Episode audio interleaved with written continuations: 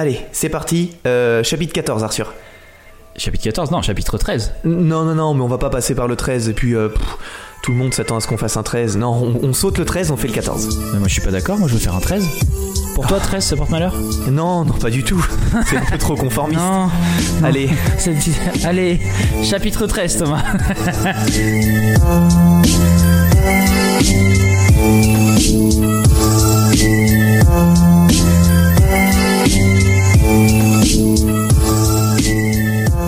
allez, salut, bienvenue pour ce chapitre 14. Salut à tous. Ça vous fait plaisir d'être ici? Ouais Ouais Donc euh, ouais, on a décidé de sauter le 13 euh, en accord avec Arthur. euh, on ne fera pas ce chapitre 13, on passe directement au 14. C'est dans les avions qu'il n'y a pas de siège numéro 13 Il y a pas un Et- truc comme ça? J'en sais rien, mais il doit y avoir un truc comme ça. Non, la rangée 13 je crois n'existe pas. Non, il y a, je crois vraiment dans les un hôtels, il n'y a pas certaines chambres. Ouais, il n'y a pas l'étage numéro 13 Ouais, je Non, sais sais qu'au. Japon, il y a, il y a un étage qu'il n'y a pas, mais c'est une superstition pareille, je sais plus le numéro. Euh, mais oui, oui. Voilà, non, on passe, on passe quand même par le 13, on va. Bah oui, on prend des risques. on est lancé là-dedans. Et puis, première fois qu'on enregistre euh, en milieu de journée, c'est agréable. Oui, ça fait bizarre. Ouais, bah, tu vois, nos petits emplois du temps, euh, c'est chargé, puis on a trouvé une petite. euh, On a trouvé un- un petit créneau euh, Ça- qui, eh, qui ça fait nous tous les plaisir. deux. Comment ça va, mon cher Ça Arthur va super bien et toi On va, ça va On super a bien. survécu à cette canicule. Ouais, ouais, ouais, on s'en est bien remis. Euh, Qu'est-ce que t'as fait de beau pendant ces deux semaines? Ouais, moi rien, mais moi j'aimerais que tu me dises ce que toi tu as fait de beau.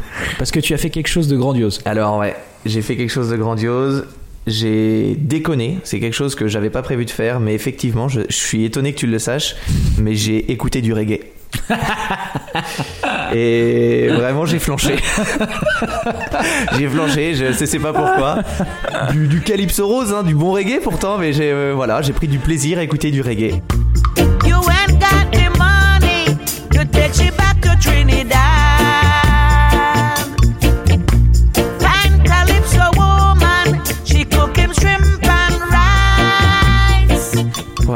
Et puis, puis, puis voilà, sinon. euh, ça, ça fait, ça, vrai, ça c'est- fait quoi? Ça soulage ou te- Ça fait du mal? bien de dire. non, c'était c'était rude et puis puis voilà. Sinon, j'ai fait une petite épreuve de sport euh, avec mes copains, euh, un petit trail, euh, 13h40, euh, un régal. Ouais, super. Voilà. Combien, Avec combien de kilomètres? C'était c'était c'était long, hein, c'était 56, mais Combien de dénivelé oh là, on était sur du 3002, 3003 Bravo, dénivelé. Mais voilà, on a fait ça avec le poteau Toto et, et deux autres copains qu'on salue et vraiment un, un beau souvenir, un très beau souvenir sportif dans l'effort. Et ben super. Et, et toi, pas de pas d'épreuve sportive euh, Toi aussi, t'as fait tes courses Oui, euh, mon épreuve c'était d'aller faire mes courses. Bien. Alors, c'était, bah ça s'est bien passé. Ouais. Euh, un temps, un bon temps aussi. Un bon temps, bien bonne réussi à gestion. rentrer à la maison avec le congelé toujours congelé. Les mains, les Ouais. poignets, ça va pas trop ouais, fatigué J'ai pas trop mal au bras, pas trop de temps à la caisse. Enfin, Ah, ouais, c'est bien. C'est là où tu perds du temps Ouais, en général. ouais, ouais. Ça fait plaisir. Euh, je voulais aussi souhaiter un bon anniversaire à la meilleure œuvre de tous les temps. Euh, Princesse Mononoke fête ses 22 ans. D'accord. Eh ouais, moi c'est dans mon cœur, Princesse Mononoke. hein. Je crois que je l'ai jamais vu. Ah, bah c'est c'est quelque chose. euh, J'ai jamais vu. Ouais. Tu sais, J'aurais pu te faire un truc, quoi, tu l'as pas vu? Mais ça, c'est être un, un débile de faire ça et de juger. Mais je t'encourage à le voir parce qu'il est sacrément bien. hein. J'ai vu Kirikou il y a pas longtemps déjà. Et Que je il- n'avais jamais vu. Ouais? Bah, Princesse Mononoke, c'est, tout pareil. hein. c'est tout pareil. Euh, euh, je pense que ça va être un chapitre chargé. On a pas mal de choses. hein. Ça va être un chapitre chargé et euh, pas seulement au niveau des histoires, mais seulement au niveau, mais même au niveau de la boisson. Pardon. Mais non, tu veux dire crois. on a encore de la boisson? Alors alors On boit quoi, patron? Cette Euh, semaine, on nous a envoyé des bières. Ouais, et, et ça, ça nous fait plaisir. Merci. euh, Merci, on adore, Alex. Ouais, on adore les auditeurs qui nous font des, des petits commentaires. Déjà, ça c'est un régal. Et quand en plus ils nous font dans le commentaire, est-ce que je pourrais pas vous envoyer une ou deux bières? Est-ce que ça vous dérange pas si je vous envoie des bières? Allez, si on peut te faire plaisir. Donc euh, ben, Alex, euh, Alex en retour, il va, il va recevoir quelques cadeaux et quelques goodies. Euh, et puis, puis voilà, on va vous parler d'Alex parce qu'Alex c'est un auditeur qui était nouveau et il a décidé. En fait, Alex c'est un, un truc hein, génial. Il a un blog sur lequel ben, son blog s'appelle Siroton le houblon. Et on l'a mis sur la page Facebook. euh, allez le voir, c'est génial. C'est Ouais, il a Instagram, Facebook. hein. Ouais. ouais. Et- Et, euh, je sais et- pas s'il a Twitter. je et l'internet aussi. Et le, le type, il, il déguste des bières de façon quasi professionnelle et il donne son ressenti. Et comparé à nous, ça n'a rien à voir, j'ai regardé. hein. C'est comme Binous USA et nous, ça n'a rien à voir. Le type parle bien de bière. il ne dit jamais, elle est bonne simplement. Non, mais on a évolué entre le premier épisode et, et le 12, oui, euh, quand même. Oui, oui, oui, euh, oui. On est passé de elle est bonne à regarde, Oh, elle est un belle. peu trouble. regarde les bulles, elles sont fines. donc pour les gens qui, qui n'aiment pas la bière, euh, promis, la semaine prochaine, on fait un effort, on goûte autre chose. hein. Ah ouais, la semaine prochaine, euh, ça va être, euh, ça va être assez fou. On nous a offert une magnifique bouteille d'un pays étranger. Ouais. On vous en dira plus la semaine prochaine. On garde le secret pour l'instant. Voilà. Et ben notre cher Alex de Siroton le Houblon, il a été très généreux parce qu'il nous a offert 5 bières différentes et très, de très bonne qualité. Les étiquettes sont cool, les histoires de ces bières sont cool. On va en parler, on va les déguster une par une qu'on va partager en deux tout au long de du, du chapitre. Et la dernière, euh, la bière de Noël, je pense que c'est une de celles qu'on peut faire gagner. On va la faire gagner. Ouais, ouais, c'est pas idée. mal. Avec, euh, avec des petits cadeaux. D'ailleurs, j'ai des petits cadeaux pour toi. Ouais. Comme d'habitude, je maintenant c'est une petite coutume. Je te donne ça. C'est du chocolat qu'on m'a offert et que je ne Que mangerai je ne pas. mangerai pas. Voilà. Et, Et- surtout un décapsuleur siroton le houblon avec un. Il est Voilà. cool, le hein. Il est cool et ouais, on va en faire gagner un. Alex, il nous en a envoyé les trois, donc euh, Ok. voilà, Ah je bah. trouve le truc cool. Donc euh, cette semaine, beau cadeau alors. Ah bah, cette semaine, excellent cadeau. Bon, merci Alex, c'est super cool, ça nous fait vraiment plaisir. On commence par laquelle? Bah, on va commencer par celle-ci. Je vais Ah. te laisser l'ouvrir. Ça, je vais en parler un tout petit peu et puis après on attaque sur les histoires. Alors vas-y, moi je l'ouvre en attendant. Alors celle-ci c'est une Ars et c'est en fait, euh, comme dirait Alex, c'est un ovni parce que c'est une collaboration entre une euh, brasserie et une cidrerie. Et en gros c'est euh, du cidre houblonné avec un houblonnage accru. Ça va être un mix entre cidre et, cidre et bière. J'ai hâte de voir ce que ça va donner. En tout cas la couleur est très très belle. Mais écoute, regarde, j'ai fini de Wow. servir les verres. C'est magnifique. C'est est. très très jaune clair pour faire. euh, Waouh. En fait, Toi, t'as regarde. mis- ah ouais. regarde, regarde, regarde. C'est le fond de la bouteille qui, Ouais. qui trouble. Ouais, complètement. Oh, et puis qu'est-ce que ça sent bon. Et je suis dans une période de cidre, hein, je pense que c'est la chaleur. J'adore le cidre. Vas-y, je te laisse goûter. Arthur Ouais, qui lève le hein. verre. C'est parti pour la première gorgée. C'est très bizarre. Ah ouais Je m'attendais Attends. pas à ça Le goût, il y a un- vraiment un goût euh, De cidre de cidre euh, un peu vinaigré qui arrive, Waouh, waouh. qui t'arrive pleine, pleine gueule en fait. Ouais, c'est du cidre qui envoie. Hein. Mm. Waouh, c'est exceptionnel. Mais d'ailleurs, attends, c'est du cidre qui envoie, oui. Bah tu vois, il y a 7,8% Ouais, c'est- d'alcool c'est- quand même. Comparé à du cidre euh, à Comparé, euh, 2.5. Celui qu'on boit euh, avec les crêpes. Bah ouais. Ah, c'est exceptionnel. T'as pas ce côté très sucré Non, qui peut y a pas du ouais, il y a, il y a pas du tout le goût du sucre en fait, je trouve. Ouais. Par, par rapport au cidre. Ah, c'est un régal. C'est dommage qu'on ait qu'une bouteille. Je pense ça, c'est sûr. On va contacter. euh, Il y a vraiment le côté, euh, je sais pas comment expliquer brasserie. ça du coup, mais il y a vraiment le côté euh, dégustation d'une bière avec les premiers effets d'une bière au goût. mais ce derrière, goût, boum, acidité euh, du cidre. ouais, arrive après sans le très sucré du Ouais. cidre. Et, Et c'est vachement bon. hein. L'amertume, elle te fracasse pas. hein. C'est très très léger. Ouais, on dirait vraiment c'est ça. On dirait vraiment une bière qui a Wow. été euh, avec un bon Et cidre. euh, on déguste des trucs euh, On a de la chance. hein. hein. Euh, génial. Ça, je suis vraiment très fan. hein. Moi aussi j'aime Ça, beaucoup. faut qu'on s'en procure euh, Ouais. des litres. On demandera à Alex. Ouais, on va lui demander euh, le filon pour, pour, se, pour se fournir. Ouais. Bon, après cette très longue introduction, mais ça valait la peine, euh, est-ce qu'on commencerait pas par une petite histoire, Thomas? Ben, je, je veux bien commencer, euh, parce qu'en plus, ça tombe bien, moi j'ai décidé de te parler d'un petit sujet qui te concernait il y a encore pas si longtemps. le Psoriasis. C'est bien que t'aies réagi aussi. Ah non, non, je me suis fait un petit kiff là. T'as attaqué les chocolats direct. Attends, allez, je voudrais quand même en goûter un parce que je connais pas. C'est, on n'en trouve pas dans le commerce des comme ça. non, non, non, ça c'est du chocolat de. c'est- Bah, ouais. c'est du chocolat suisse. C'est Hein. que chocolat suisse. Voilà. Ah, c'est clair. Ben, bonne dégustation. tu te souviens, euh, Arthur, du bon Gérald Blanchard, euh, le voleur québécois spécialisé dans le cambriolage de banque? Bien sûr, je m'en souviens très bien. Eh ben, je t'ai trouvé une petite histoire du même genre. Sauf que celle-ci, elle se passe en Italie et que notre gars ne fait pas dans les banques, mais dans les œuvres d'art. T'as vu, j'ai lancé un petit concours Facebook, euh, la personne qui trouve en Mhm. premier et tout. Ouais. Eh ben, personne n'a trouvé. Mhm. Donc je suis bien content, cette histoire n'est pas si connue. On fera ça souvent, hein, c'est pas mal, euh, les gens ils essayent Mhm. et ça nous donne des idées d'histoire. Du coup, Oui. c'est une, belle technique. Euh, en oui. fait. oui, j'avais pas pensé. D'ailleurs, si oui. vous avez des, des idées d'histoire pour nous, parce que nous on fait pas mal de recherches, on a. Mais si vous avez envie avec des super histoires, une des histoires les plus incroyables Léo Majeur, elle nous a été suggérée. Ouais, exactement. C'est vrai. Voilà. Euh, je vais essayer d'être complet quand même comme un kebab parce que le programme il est chargé. je commence. ok. Alors, petite introduction. Notre euh, héros il s'appelle Pipigno. Pipigno il a toujours adoré sa ville natale de Venise. Tout petit déjà, dans les années 1950, il voyait en elle un terrain de jeu idéal. Parce qu'il n'y a pas de voiture, il y a que des bateaux et il y a des cachettes partout. T'as déjà été à Venise? Jamais. Ok, donc je vais t'en parler un petit peu de cette ville, tu verras. Euh, lui, c'est un aîné de 5 enfants et il entraînait souvent toute la fratrie euh, dans des jeux les- et dans les ruelles vénitiennes. Et son meilleur copain à l'époque, c'est le petit Alfredo, qui est son frère cadet.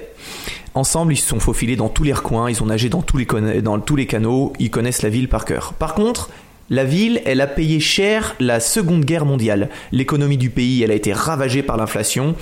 Et leur papa, bah, qui est capitaine de bateau, il parvient pas toujours à faire manger la petite famille à sa faim.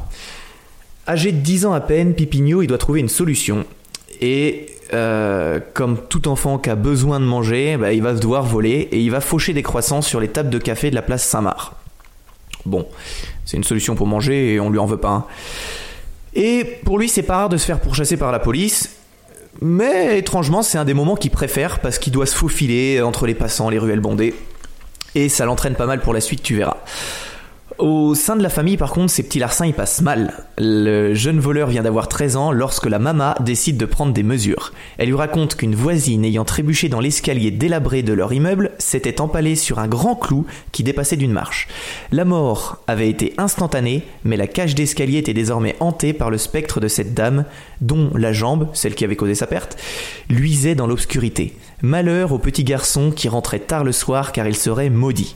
La mère de Pipigno avait baptisé ce fantôme Gamba d'Oro, la jambe d'or.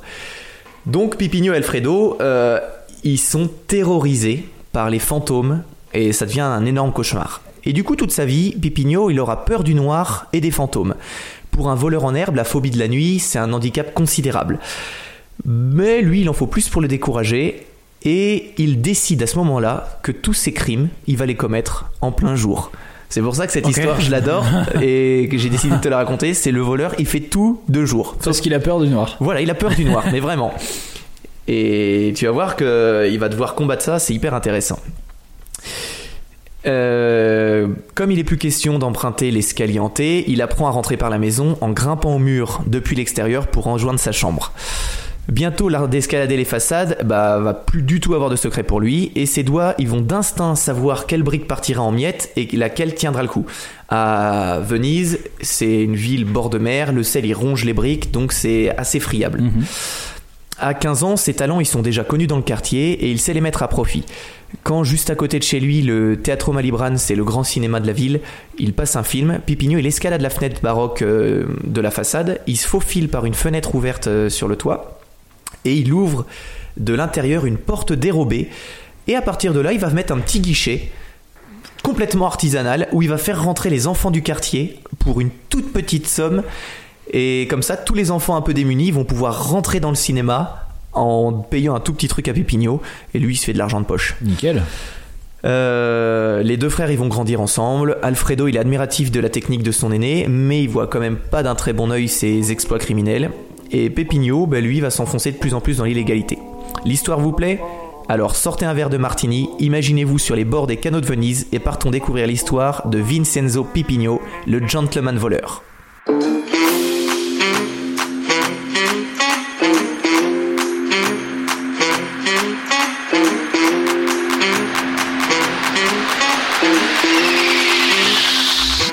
Je vais te parler un petit peu de Venise. Euh, dans cette ville, tout est fait pour dérouter les voyageurs. C'est un casse-tête d'orientation. Pour passer d'une rue à l'autre, tu peux pas traverser la route. Il faut passer par. Il faut déjà trouver un pont. Il faut le traverser et aller dans la rue que tu veux. Il y a tout plein de cul-de-sac qui t'obligent à rebrousser chemin. Et le problème, il est tellement connu que la ville a décidé d'installer partout des flèches de couleurs sur les murs. Et toutes ces flèches, elles convergent vers le point névralgique de la cité. C'est La place Saint-Marc. exactement. Ah, je suis malin. Mais t'es si malin. malin. J'ai vu dans les yeux le. Oui, il me pose une question. Ah Oh, j'espère que j'y répondre. Mais heureusement que t'es- malin.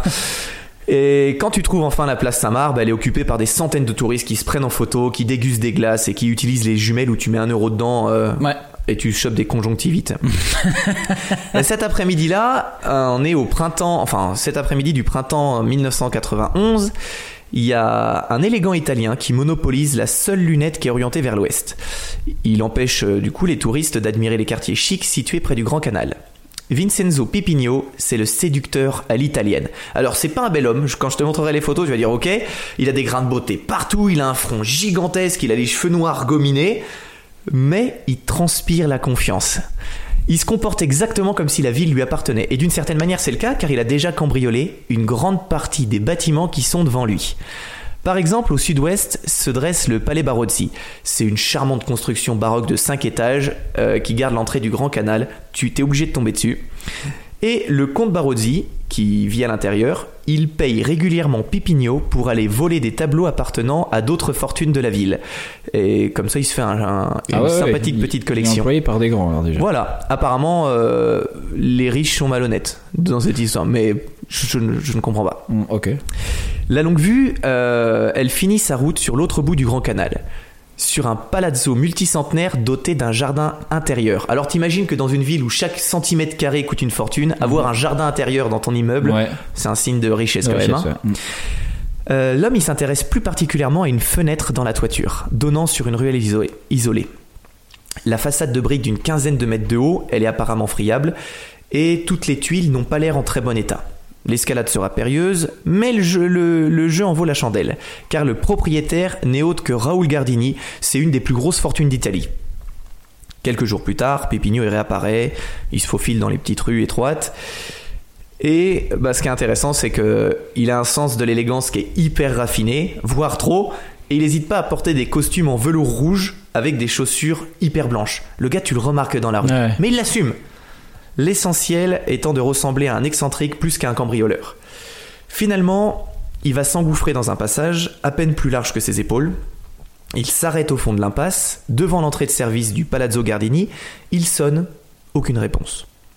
Nouvelle sonnerie, toujours rien. C'est parfait, il n'y a personne dans le bâtiment. Il jette un coup d'œil par-dessus son épaule, et à l'entrée de la ruelle, il y a son vieil ami Claudio qui fait le guet.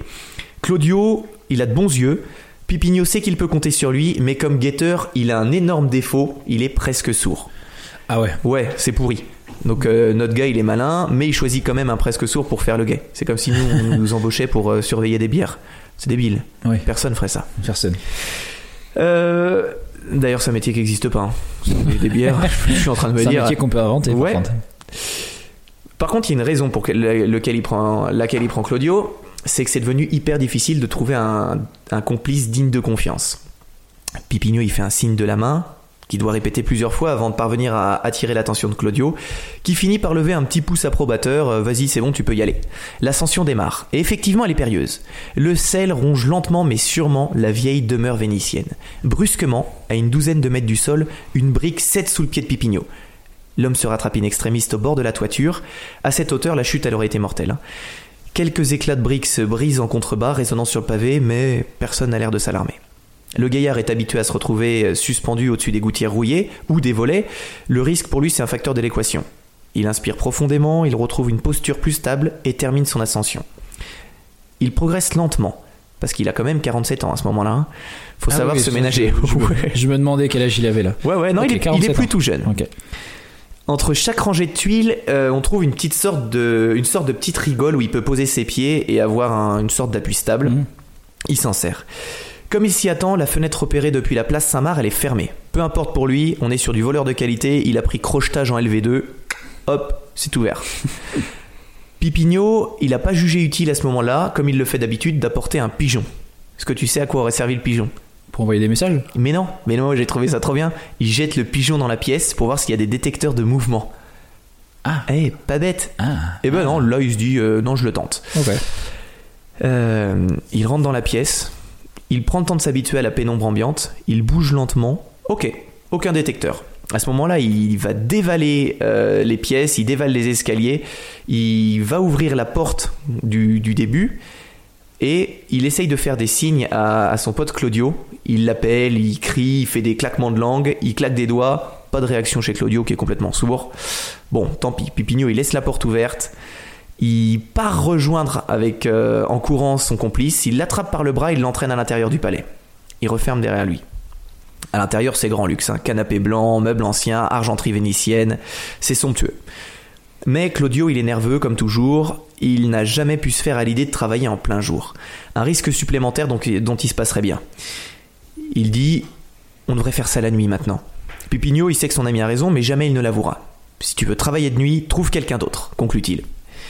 Puis, comme monsieur est élégant, il décide d'aller fouiller les chambres. À chaque fois qu'il fait un cambriolage, il va fouiller les chambres parce que il est fan absolu du cachemire. il a toujours eu un faible pour le cachemire. Euh, D'ailleurs, les complices qui l'accompagnent dans ces cambriolages, ils savent qu'au moment de s'enfuir en bateau, il faut s'attendre à le voir embarquer avec les bras chargés de vêtements.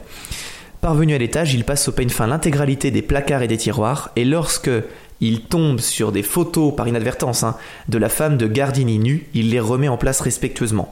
Parce qu'au fil des années, il s'est forgé un code de conduite applicable à, lui-même et aux, rares personnes euh, avec qui il accepte de travailler. Pas de violence, du respect, de la propreté, pas de chantage non plus. Et c'est ce qui fait de lui un, un gentleman. Tu verras, c'est pas fini. Gentleman cambrioleur. C'est ça. Il travaille ultra proprement et il a horreur du désordre. Après une fouille minutieuse, il finit par dénicher dans la penderie un superbe pull bleu en cachemire qu'il essaye sur le champ. Et il est content parce que le pull il lui va bien. C'est- ma taille. Voilà. Non mais on est sur ce... Voilà, lui il est pas en stress du tout. hein. Au même moment, Claudio, Claudio, il arrive dans la chambre, euh, il veut voler tout ce qui brille, il trouve un stylo Mont Blanc en or, et au moment de mettre la main dessus, Pipigno il l'arrête, il fait non, tu prends pas ça, c'est moche. Et l'autre il dit ouais mais c'est de l'or. Non, on prend pas ce qui est moche. Point, c'est ses principes. Il déambule ensuite tranquillement dans le reste de la maison, il passe en revue euh, les tableaux accrochés au mur, bon, rien d'extraordinaire, puis il se penche sur un, un lot de couverts en argent. Sur un coteau, il y a une petite tête de lion gravée sur un manche, et euh, Pipigno, qui est un fin connaisseur, il se souvient que c'est des couverts qui sont l'œuvre d'un maître artisan vénitien qui date du XVIIIe siècle. Donc ça, rien que ça, ça vaut une ouais. petite fortune. Avec l'aide de Claudio, il porte ensuite tout le butin jusqu'au canal le plus proche où la- les attend un bateau taxi, emprunté à un copain. Euh, le bateau taxi, il est magnifique, hein, c'est un truc de 9 mètres, c'est une sorte de limousine flottante. Le gros avantage, c'est qu'il y en a des centaines identiques Ouais. dans, qui sillonnent Venise en Passe permanence. inaperçu. Voilà. Ils viennent quand même de mettre la main sur 400 000, euh, 400 000 euros de butin, ce qui est plutôt pas mal, hein, et un pull en cachemire.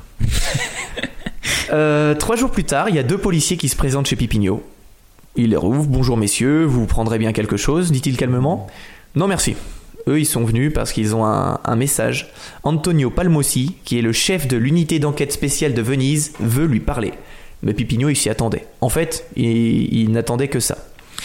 En ce début des, des années euh, 90, euh, la police, elle considère. D'ailleurs, j'ai dit euh, euro, c'était pas en euros à l'époque, hein, mais je me souviens plus Oui, la oui. monnaie euh, italienne Oui. à l'époque. En ce début des années la lire, 90, peut-être, ou le yen. Le yen italien. Euh, la police, elle considère Pipigno comme le plus talentueux des voleurs vénitiens. En une trentaine d'années, il s'est fait un énorme palmarès. Euh, on lui attribue la disparition de plein de chefs-d'œuvre volés dans des maisons nobles, toujours avec une propreté impeccable. Et il s'est joué la polyvalence. hein. Euh, par exemple, un jour, il rentre au consulat de Suisse, il, dé- il dérobe un million en espèces et il s'en va. Ah oui, il y a un fait amusant. Euh, dans les années 70, il croise la route de Cary Grant. Tu sais, c'est l'acteur de La mort aux trousses qui venait dans un hôtel de luxe euh, à Venise. Et lui, il va se lancer pour défi de le dépouiller. La seule raison, c'est que Cary, il avait aussi joué dans La main au collet, un film où il incarne un voleur d'exception. Et il n'y a pas de place pour deux voleurs dans sa ville. Non. Il va donc réussir à pénétrer dans sa chambre au petit matin aux premières lueurs du jour, à lui faire les poches pendant son sommeil, à lui voler tous ses pulls en cachemire, et à repartir sans laisser la moindre trace. Euh, Il y en a d'autres, hein, des petites histoires sur lui qui sont passionnantes. C'est génial. Ouais, c'est génial. Quelques années plus tard, il est ému par le sort d'un gorille qu'il juge dépressif aux eaux de, de Rome, et il va simplement prendre la décision de le libérer. En, en matin, en crochetant les serrures de la, la cellule du, du, du gorille Oui. et en crochetant toutes les autres serrures sur son passage pour qu'il puisse aller se promener un petit peu en ville et regagner un petit peu de, de vie. Ça c'est génial. Et juste après d'ailleurs, il va dévaliser le casino de Venise. Ah ouais, mais ok. On est sur du voleur. hein. Ouais. Euh, la philosophie de Pipigno, elle est toute simple. Les aristocrates aiment étaler leurs richesses, les voleurs aiment s'en emparer. Et les victimes, elles sont prêtes à payer cher pour récupérer certaines œuvres euh, ou objets importants. Pipino a même entendu dire que certains propriétaires considèrent ces intrusions comme un honneur et une preuve de très bon goût. C'est Eh vrai. oui, je me suis fait cambrioler par Pipino. euh, Enfin, les gens ne savent pas que c'est Pipino, mais, mais c'est très bien. Ils le savent parce qu'il n'y a plus de en C'est ça. c'est ça, c'est c'est sa marque. Euh, là, l'histoire, elle va commencer. Je vais te parler d'une des histoires de Pipigno un peu plus en détail. Et tu vas voir qu'elle est plutôt intéressante. Un jour, alors qu'il sort de la bibliothèque, parce qu'il adore l'histoire et il se cultive énormément sur euh, l'histoire de sa ville, il y a un homme qui semble l'attendre devant l'entrée. Cet homme, Pipigno, il le connaît, il s'appelle Andrea Zamatio. Et sa présence, elle augure rien de bon. Salut tonton, dit l'homme. Ah. Ouais, dans le quartier, Pipigno, il est tellement connu que les jeunes l'appellent comme ça, le, le respect. Pourtant, le voleur, il sait que la méfiance, elle est de rigueur. Zamatio, il appartient à la Mala del Branta, c'est la mafia locale qui couvre toute la Vénétie. Pour te dire, en 1994, leur chef Mani- Maniero a été arrêté et emprisonné pour son implication dans 18 meurtres. Ouais, on est sur du, on est sur du mafieux. Ouais, hein. Là, on est sur de la bonne mafia. Euh, c'est d'ailleurs un gars que t'as peut-être déjà vu. Moi, j'avais vu sans savoir que c'était lui, parce que le jour de son procès, au moment de parler, il remet sa cravate et il dit "Je voudrais juste dire bonjour à ma mère." T'avais déjà vu ça? Non. Ah bah c'est ce, c'est, gars-là. Ok. Et en fait, voir, là. voilà, il a un gros problème avec sa mère. Et bah, en bon parrain de la mafia, il s'est évadé euh, juste après son entrée en prison. hein. Pipigno, il espère que la présence d'un de ses sbires, c'est qu'une coïncidence, mais il se fait pas trop d'illusions. Le gars lui dit C'est le président qui m'envoie. Ils vont pas citer de nom, la place elle est bondée, et il aurait un service à te demander. Pipigno, il sait que ça fait un moment que les autorités elles veulent mettre fin aux activités de Maniero. Il se dit Il est sûrement surveillé, on va faire attention. Zamatio, il explique. Le plan consiste à t'introduire, euh, à introduire dans le musée Carezzonico, je sais pas si je le prononce bien, c'est peut-être ça, Rezzonico, un commando d'hommes ar- d'hommes armés qui repartiront avec une cargaison de tableaux. Ensuite, Maniero s'en servira comme monnaie d'échange pour obtenir la libération de son cousin et faire assouplir sa surveillance. Ton rôle est simplement d'organiser le casse pour qu'il se déroule en douceur, mais aussi identifier les tableaux les plus intéressants, car Maniero, il veut entamer cette partie de poker avec la meilleure main possible. Ok, c'est bien ce qu'il craignait. Pipigno, il sent un frisson le parcourir. Le plan, il a deux défauts. Il pourrait y avoir des morts et le casque qui, ris- le casque qui risque fort de sonner la fin de sa propre carrière. Oui, car débarquer à plusieurs armés en pleine journée parmi les touristes, bah peut-être que les autorités, elles vont pas trop aimer. Ouais. Le problème, c'est qu'on dit pas non à Félix Maniero. Pas le temps de réfléchir, il faut répondre tout de suite, et il dit Tu diras au président que j'ai mon idée. Deux jours plus tard, Pipigno, il se déplace pour exposer son plan à Roby, qui est le bras droit de Maniero, c'est son homme de confiance. Le rendez-vous, il est pris dans un champ de maïs, car on plaisante pas avec la confidentialité. Et il attaque. Cambrioler un musée, c'est de la folie, dit-il d'emblée. Tout le monde y sera perdant. Et alors? Roby il doit avoir cette voix-là, mais avec euh, plus d'italien. Ouais, lui, c'est le bon petit soldat, il exécute les ordres et il discute surtout pas ce que dit son chef. Pipigno, il va lui dire Moi, je vais te trouver un tableau. Parole d'honneur, on en parlera dans le monde entier. Mais par contre, je dois agir seul. Roby, il le fixe, en silence, et il lui dit Mais qu'est-ce que tu vas voler? Pipigno, il lui répond Une phrase assez classe Tu le sauras en lisant les journaux. Ok. On est donc le 9 octobre 1991. On est devant le Palais des Doges. Ça, tu dois sûrement connaître, c'est très connu à Ouais. Venise. C'est en fait l'ancien siège de la République de Venise et les touristes y font la queue à ce moment-là. Il y a d'ailleurs une partie de ce palais, euh, je sais pas si tu savais, c'est une prison de l'époque qu'ils ont gardée euh, telle quelle. Le reste, euh, ils l'ont converti en musée et c'est une des attractions majeures de la ville. Non, je savais pas. Dans la cour centrale, notre homme il va se mêler à un gros groupe de touristes et ils vont pénétrer ensemble à l'intérieur du bâtiment. Pipigno il laisse filer le groupe, il fait sombre, bien trop sombre à son goût, je te rappelle qu'il a peur du noir, et ils sont en train de visiter la partie des prisons. Il compte se cacher à, ce- à cet endroit-là, c'est son meilleur plan. Puis comme on trouve rien de précieux dans cette partie, l'endroit il est pratiquement pas gardé. Pipigno il va attendre que les touristes euh, continuent d'avancer, il va se glisser dans une cellule où il va déverrouiller la porte qui était bloquée ouverte et il va la refermer sur lui. À l'intérieur de la cellule, il fait complètement noir. Si noir que Pipigno il ne voit même pas sa main. C'est un adulte mais il est terrorisé. Dans la cellule, l'homme attend passer la ronde de nuit.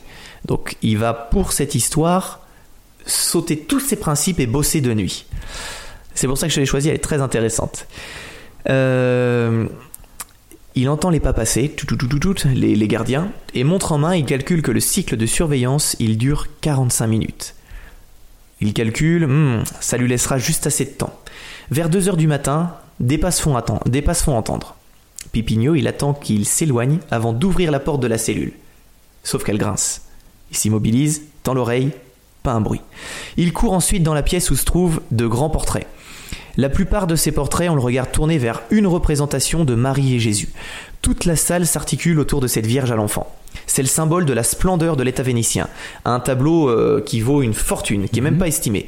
D'après un expert italien, voler ce tableau, ce serait exactement comme s'emparer de la Constitution des États-Unis d'Amérique conservée au Capitole. Tu vois le symbole? Ouais, ouais, c'est quelque chose d'énorme, quoi. énorme. L'œuvre, elle est accrochée à près de 5 mètres de haut, surplombant une porte en bois. Pipignot, il commence par coincer un scalpel entre ses doigts, puis une minuscule lampe de poche entre ses dents. Il monte sur le banc à gauche de la porte, tend le bras vers une sorte de frise faisant le tour de la pièce, mais sous la pression, la vieille pièce de bois, elle émet un énorme craquement. Pas question de s'y accrocher de tout son poids du coup. Pipignot, il saute au sol, un bruit de pas se fait entendre déjà. Sur le côté, c'est la ronde. En quelques secondes, notre voleur il court vers une pièce se divisant en deux couloirs. Il choisit un des deux couloirs, s'avance d'une dizaine de mètres et se plaque au mur. Si le garde choisit ce côté-là du couloir, il va falloir courir, il sera piégé. Les pas se rapprochent, Pipignot retient son souffle, et au bout d'un moment, il devient clair que les bruits s'éloignent. Il peut enfin respirer. En plus d'un voleur un peu courageux, il a de la chance. hein. Du bol, ouais. Une fois la sentinelle partie, Pipignot il va retourner dans sa cellule et attendre les 45 prochaines minutes de tour. Ça c'est pas bête, j'y aurais pas pensé. Mais il va jouer la montre. Lorsque la ronde suivante elle passe enfin, il court vers un placard qu'il a repéré avant et par chance celui-ci contient exactement ce dont, il, ce dont il avait besoin, un grand escabeau. Cette fois-ci tout s'enchaîne. Debout sur l'escabeau, les yeux dans les yeux de la Madone, il détache délicatement la toile du mur avec le scalpel. D'un geste précis, il recouvre d'une fine couverture le, portrait, enfin le tableau, et son méfait accompli, il ne faut que quelques instants à Pipignot pour ranger l'escabeau, sortir par une porte annexe donnant sur une étroite ruelle et se fondre dans la, rue. Le lendemain matin, la rumeur court déjà dans tout Venise, la Madonna Colbambino a disparu. C'est une femme de ménage qui a constaté le vol. C'est un affront fait au système, quelque chose qui, ne, qui dépasse les bornes. Euh, je t'en ai pas parlé avant, mais il y a un truc qui est très intéressant et tu vas comprendre pas mal de choses. Euh, le chef de la police, il a une sorte d'accord avec Pipignot. Quand les riches propriétaires ils veulent récupérer les œuvres volées, il donne une grosse somme d'argent à l'inspecteur pour retrouver le crimier en fait. Lui, il va aller voir. Tiens, je pensais que t'aurais, t'aurais tilté sur crimier, mais pas du tout. T'es trop concentré. Heureux. Oui, exactement, c'est ça. Ouais. Et lui, il sait très bien qui a commis le vol. L'inspecteur, il va voir Pipignot, il récupère les œuvres et la gloire, et il donne euh, une grosse partie de l'argent à Pipignot. Le, le, le policier, il s'est fait sa carrière comme ça, hein, il a monté les échelons comme ça. Nickel. Mais là, c'est trop pour la, pas la Madone. Palme aussi, il va en faire une question personnelle. D'emblée, il note l'élégance de l'opération. On n'a touché à rien d'autre, aucune trace d'effraction. Le choix même de la Vierge à l'enfant est à l'évidence le calcul d'un fin connaisseur et non d'un voleur ordinaire. Pipineau, il aurait tout aussi bien pu laisser sa carte de visite. hein. Mais le cambrioleur, il a laissé autre chose. Au pied du mur, une fine couche de poussière a recouvert le banc au moment où la toile a été décollée. Palmosi, il parvient à photographier l'empreinte. Non seulement Pipignot a rompu l'accord tacite qui les liait, mais il a commis une erreur. Il ne faut pas plus d'une journée à la police scientifique pour identifier la marque. Le voleur portait des chaussures anglaises, des Clarks plus précisément. Palmosi, il envoie aussitôt deux hommes chez Pipignot. Ramenez-le-moi et ses chaussures avec. À ce moment-là, on est de l'autre côté de la ville. Et. Ah non, j'ai oublié de te dire un truc. Juste, avant qu'il, juste après qu'il ait donné l'ordre aux, aux deux policiers d'aller chercher Pipignot, il y a un autre officier qui va lui tendre le journal du jour. Et sur le journal du jour, on peut lire Pour toute preuve, les enquêteurs ne disposent que d'une empreinte de pied laissée par le voleur sur le banc de bois utilisé comme marchepied pour attraper le tableau. Palme aussi, il est furieux parce que ça veut dire qu'il y a quelqu'un dans l'entourage du musée qui a parlé. Et là, il y a une course contre la montre qui va se faire. Est-ce que Pipignot alors a le temps de lire les nouvelles ou pas? Du coup, comme je te disais, Pipignot, bah, de l'autre côté de la ville, il est en train de se la couler douce. Il déjeune sur le front de mer en buvant son café. Il regarde passer les bateaux, il est bien. Il ouvre le journal, Il Gazzettino, et les gros titres sur son exploit de la nuit, ils sont pas pour lui déplaire. Incroyable vol de tableau cette nuit en, pleine, en plein Venise, du travail d'expert. Lui, il est plutôt flatté. mais il marque un temps d'arrêt parce que l'article il précise que les policiers ont retrouvé une empreinte de chaussure.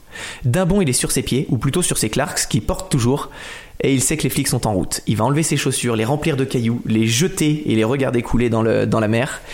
Puis, 15 minutes plus tard, euh, les hommes de Palmossi, ils frappent à sa porte. Et c'est un pipigno, pieds nus et essoufflé, qui vient leur ouvrir.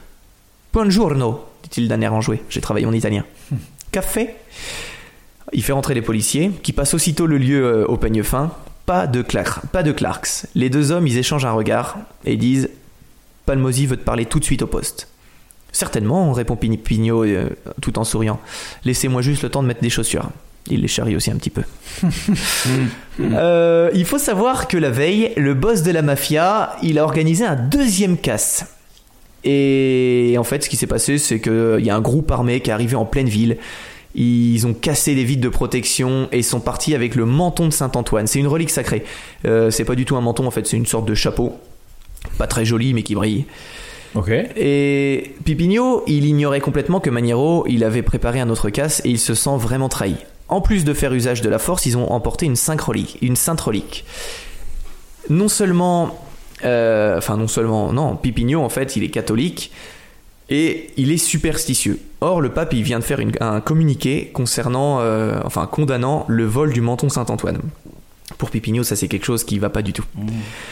En arrivant au poste, le commissaire qui connaît bien, hein, depuis des années qu'ils travaillent ensemble, ils ont leur petite magouille, il lui saute dessus et il lui crie Cette fois, t'as dépassé les bornes. Lui, il est un peu pris de court par l'approche un peu directe. Je vois pas ce que vous voulez dire. euh. Et puis, l'inspecteur, il le chope par le col, il dit Arrête, je sais que tu mens. Donc, tout de suite, il change de ton, Pipigno, il dit Ok, je peux vous donner ma parole de cambrioleur que vous allez récupérer la Madonna.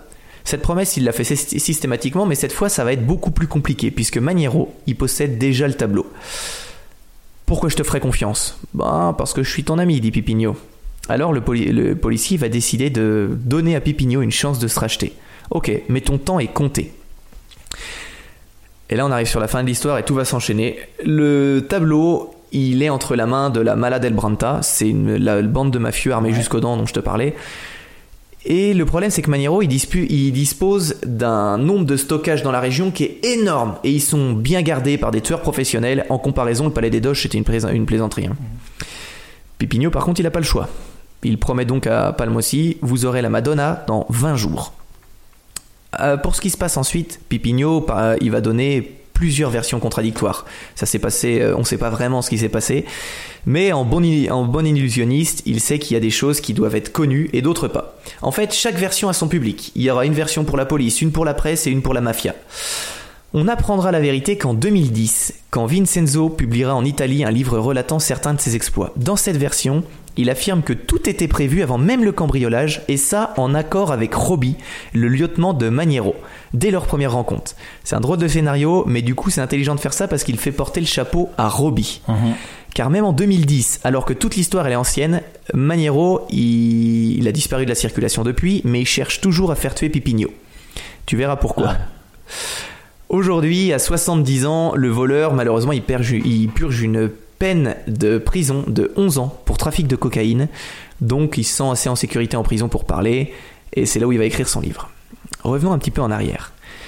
Quelques jours après son entretien avec l'enquêteur, Pipigno se présente chez Maniero, car il a demandé une audience au grand patron. Deux hommes armés de fusils de chasse lui font signe d'entrée. C'est Maniero lui-même qui va l'accueillir euh, parce qu'il le connaît et il respecte son travail. Bon- comme tout bon parrain, il va lui donner une petite accolade, il va l'embrasser sur les deux joues et lui dire quel plaisir de te voir. Pipigno il va répondre waouh t'as l'air en forme, mais en fait il fait pas le malin. hein. Parce qu'en fait, euh, santé. Maniero, euh, peu de temps avant, il avait proposé une trêve au clan rival de la ville, le clan des frères Rizzi. Et ils s'étaient tous retrouvés chez lui, chez Maniero, pour faire la paix, manger ensemble, faire la fête. Et au moment du dessert, euh, Maniero et ses hommes, ils ont descendu tout le monde. Ah oui. Donc on est sur un, voilà, on est sur un méchant. Hein. Un vrai méchant. ouais. Voilà. Il décide de- d'aller dans la cave en bas. Donc Pipigno, il fait vraiment pas le malin. Et il va lui dire euh, Moi, je voudrais te parler du tableau. Ok, me répond Maniero. L'affaire, elle fait les gros titres. Et si jamais la toile, elle est rendue endommagée, ça va être un gros problème pour nous deux. Maniero, il dit Ouais, ok. Donc Pipigno, il continue. Je voulais juste m'assurer que tu en prenais bien soin. Et là, Maniero, il va lui expliquer que le tableau, il se trouve dans un cabanon, derrière la maison de son cousin, et qu'il abrite quelques bestioles lui appartenant, donc personne n'ira euh, dégrader le tableau, il n'a pas à s'inquiéter. Pipigno, il comprend pas grand-chose, mais il sent bien qu'il faut pas insister. Et la conversation, elle est terminée. Et Maniero, il lui dit Je sais le prix du service que tu m'as rendu, je ne l'oublierai jamais. Le lendemain, Pipigno, il est pressé. Il commence par une visite au professeur, un ami faussaire qui vit à la campagne. Notre voleur, il a besoin d'une copie de la Vierge à l'enfant. On est vraiment dans un film à ce moment-là. hein. Juste de quoi faire illusion, hein. un moment, pas une copie hyper bien faite. Une fois qu'il a récupéré la copie, il file chez un de ses amis vétérinaires, parce qu'il connaît à peu près tout le monde dans la ville. Il, il lui faut du tranquillisant pour euh, les maîtriser les bestioles. Il prend euh, des doses en plus au cas où on sait jamais. Puis, après avoir bien préparé son plan, une semaine plus tard, il arrive euh, à, devant la maison de son cousin, juste à la nuit tombée. Il va longer la rivière qui fait le tour de la maison, sac à dos et copie de la Madone sous le bras. Aucun expert ne se laisserait prendre par la copie, mais ça va faire l'affaire. Accroupi, il observe la maison. On distingue les contours d'un cabanon entouré d'un parcours d'exercice pour chiens, juste derrière. Pipigno, il s'avance le long de la haie, il se faufile à l'intérieur de la résidence au niveau du cabanon. Soudain, alors qu'il n'est plus qu'à quelques pas du grillage entourant la cabane, une ombre passe brièvement sur le côté. Il ne bouge plus, complètement immobile. Une minute plus tard, alors qu'il reprenait sa marche, elle réapparaît. Et enfin, Vincenzo y comprend. C'est pas un chien, mais un tigre. Non. Oh, cazzo, dit-il, ça veut dire oh putain. Immobile, le tigre, il le regarde s'approcher. L'homme, il va prendre très délicatement dans son sac un énorme morceau de viande qui va bourrer de tranquillisant. Il la pousse à l'intérieur de la cage. Il le pousse à l'intérieur de la cage. L'animal s'approche, il va renifler le steak et il va le dévorer. Il n'y a plus qu'à attendre. 5 minutes s'écoulent, puis 10, puis 15. Et le tigre, il fait les 100 pas dans la cage. La dose, elle était peut-être insuffisante. Puis finalement, au bout d'une demi-heure, le félin, il titube, il s'allonge et il ferme les yeux. Reprenant un peu d'assurance, Pipigno il se glisse à l'intérieur du cabanon. Moi je serais pas serein serein. hein. Ah ouais, putain. Euh, il va rentrer et au-dessus de deux lits pour chats géants, dans la charpente, il va repérer un objet rectangulaire. C'est la Madonna. Il commence à escalader et à ce moment précis, il y a un bruit curieux qui se fait entendre, comme une respiration. Pipigno, il n'a pas eu le temps de parfaitement s'accommoder à l'obscurité du cabanon, mais il distingue quelque chose. Quelque chose qui le regarde. Des yeux de chat. Cette fois, le pauvre voleur, il est au bord de la crise cardiaque car c'est un deuxième tigre qui était allongé dans un coin de la cabane et qui le regarde en remuant la queue. Lentement, il sort la pièce de viande qui lui reste, il va la gaver avec tout ce qui lui reste de tranquillisant parce que là, il n'a pas le temps d'attendre une Ouais. demi-heure et il va l'acheter euh, au, au félin. L'animal, après l'avoir mangé, euh, 5-10 minutes après, il va s'endormir. Mais là, il faut faire vite parce que Pipigno, il sait que le premier tigre, il peut se réveiller. Avec quelques gestes précis, il s'empare de la Madone, il la remplace par la copie et il sort du cabanon.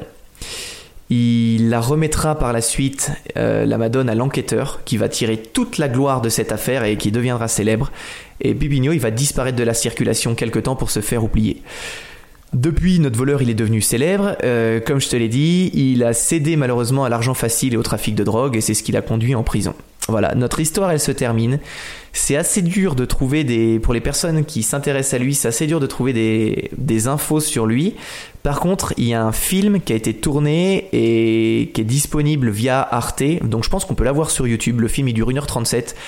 Il est sous-titré et tu le vois qui raconte ses histoires. Ah ouais, ah, d'accord, Et un film, pas- ok. Ouais, en fait, c'est un. Pas une fiction, un film Non, c'est un documentaire. Un ouais, documentaire. documentaire.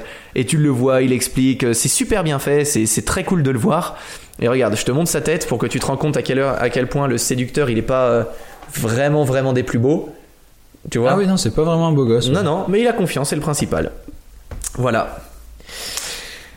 Ah, je suis contente de l'avoir raconté cette histoire parce que. Il n'y a pas eu d'énormes films. euh, il Y a, les Américains n'ont pas fait un énorme blockbuster là-dessus. Je quoi. sais pas pourquoi, mais il faudrait parce, Parce que. qu'il y a de quoi largement. Mais euh, largement, elle est trop bien cette histoire. Et. Jusqu'au jusqu'au tigre, quoi. Oh, jusqu'au Euh, tigre. Le mafieux et ses tigres. Puis il y a tellement, mais tellement de vols qu'il a fait. Et en préparant l'histoire, une des histoires que j'ai préféré euh, préparer, bosser, parce qu'il n'y avait pas beaucoup de choses dessus, c'était celle de Gérald Blanchard. Et celle-ci, c'était pareil. Mhm. C'était vraiment comme si je découvrais un film à chaque fois.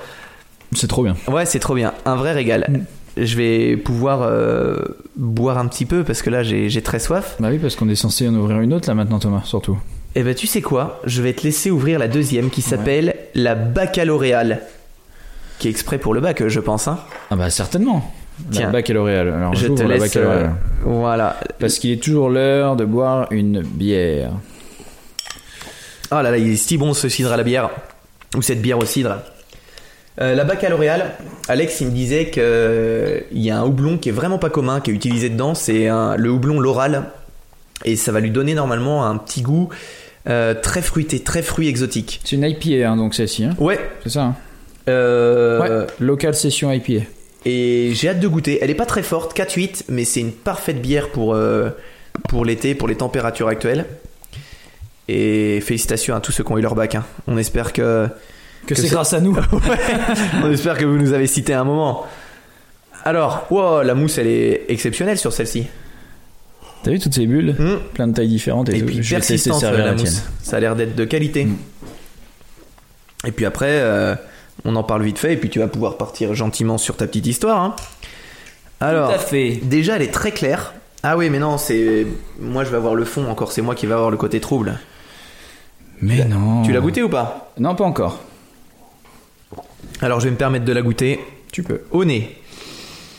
Ah, au nez, elle sent, elle sent la pêche, elle sent tout plein de fruits. Hmm. Ah, c'est une IPA très très légère. hein. Comparée à la note, euh, elle est très douce. Ok, alors j'ai pas encore goûté. j'ai vu. Allez, vas-y. Mais magnifique. Et toute cette, la, la plupart des bières que Alex nous a envoyées, c'est des bières de la brasserie O'Clock. Et je connaissais pas, mais il y a tout plein de personnes en commentaire qui nous ont dit Mais si, c'est hyper connu, euh, vous êtes débiles. et et c'est une super brasserie. Ils font des bières trop trop cool. Les étiquettes sont cool, la com elle est cool. Et le goût il est vraiment cool. Mais elle est très bonne celle-ci. Mais c'est une, je trouve C'est une bah, IPA classique. Ouais, une IPA classique, mais elle, elle fait le taf quoi. T'as vu l'odeur qu'elle a? Elle a vraiment un- une odeur de fruits exotiques. Ouais, ouais, c'est vrai. C'est rare d'avoir des bières qui sentent aussi fort. Ouais, mais elle est, su- elle est super bonne. Écoute, Ah, j'ai tellement hâte d'entendre tes histoires. elle est super bonne. Tu m'en as vanté les mérites. Eh bien, moi, je vais te parler d'un malchanceux aujourd'hui. Ah Eh, on les aime bien ceux-là. Pour changer. un poissard. Ouais. Un vrai poissard. Euh, je vais te parler de Guillaume le Gentil, l'astronome à la mauvaise étoile. Ok. Oh, le titre est C'est beau. le titre.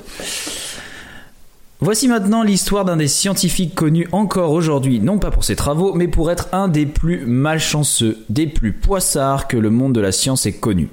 De la grosse occasion manquée, du naufrage, de la maladie, de la suspicion d'espionnage, pour finir dépouillé, son parcours est pavé de coups du sort, et s'il a tout donné au ciel, le ciel ne lui a jamais tellement rendu. Oh, c'est si beau.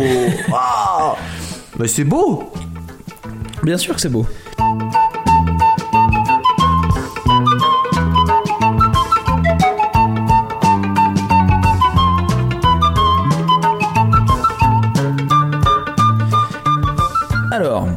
Guillaume, Joseph, Hyacinthe, Jean-Baptiste le Gentil de la Galésière. Ok, Rien que ça. Naquit à Coutances en Normandie le 12 septembre 1725. Bonjour la Normandie. Donc forcément issu d'une petite famille d'aristocrates comme son nom euh, oui. peut le laisser Présagé, bien sûr. présager. 14 euh, Ouais. à écrire sur une copie ça quand euh, bah, pour le bac justement. Ouais. Euh, il se destine alors à rentrer dans les ordres, mais se passionne pour les étoiles et doué dans ce domaine, il devient finalement astronome à l'Académie royale euh, des sciences, où tout n'aura pas été qu'infortune puisqu'il aura notamment découvert certains des objets de Messier. Euh, il s'agit là d'une liste de 103 objets astronomiques non cométaires, donc euh, en gros qui ne sont pas des comètes. hein. Ouais. Euh, liste créée par l'astronome français Charles Messier, qui justement lui euh, ne s'intéressait qu'à la recherche de comètes D'accord. et faisait comme ça un peu de tri quoi.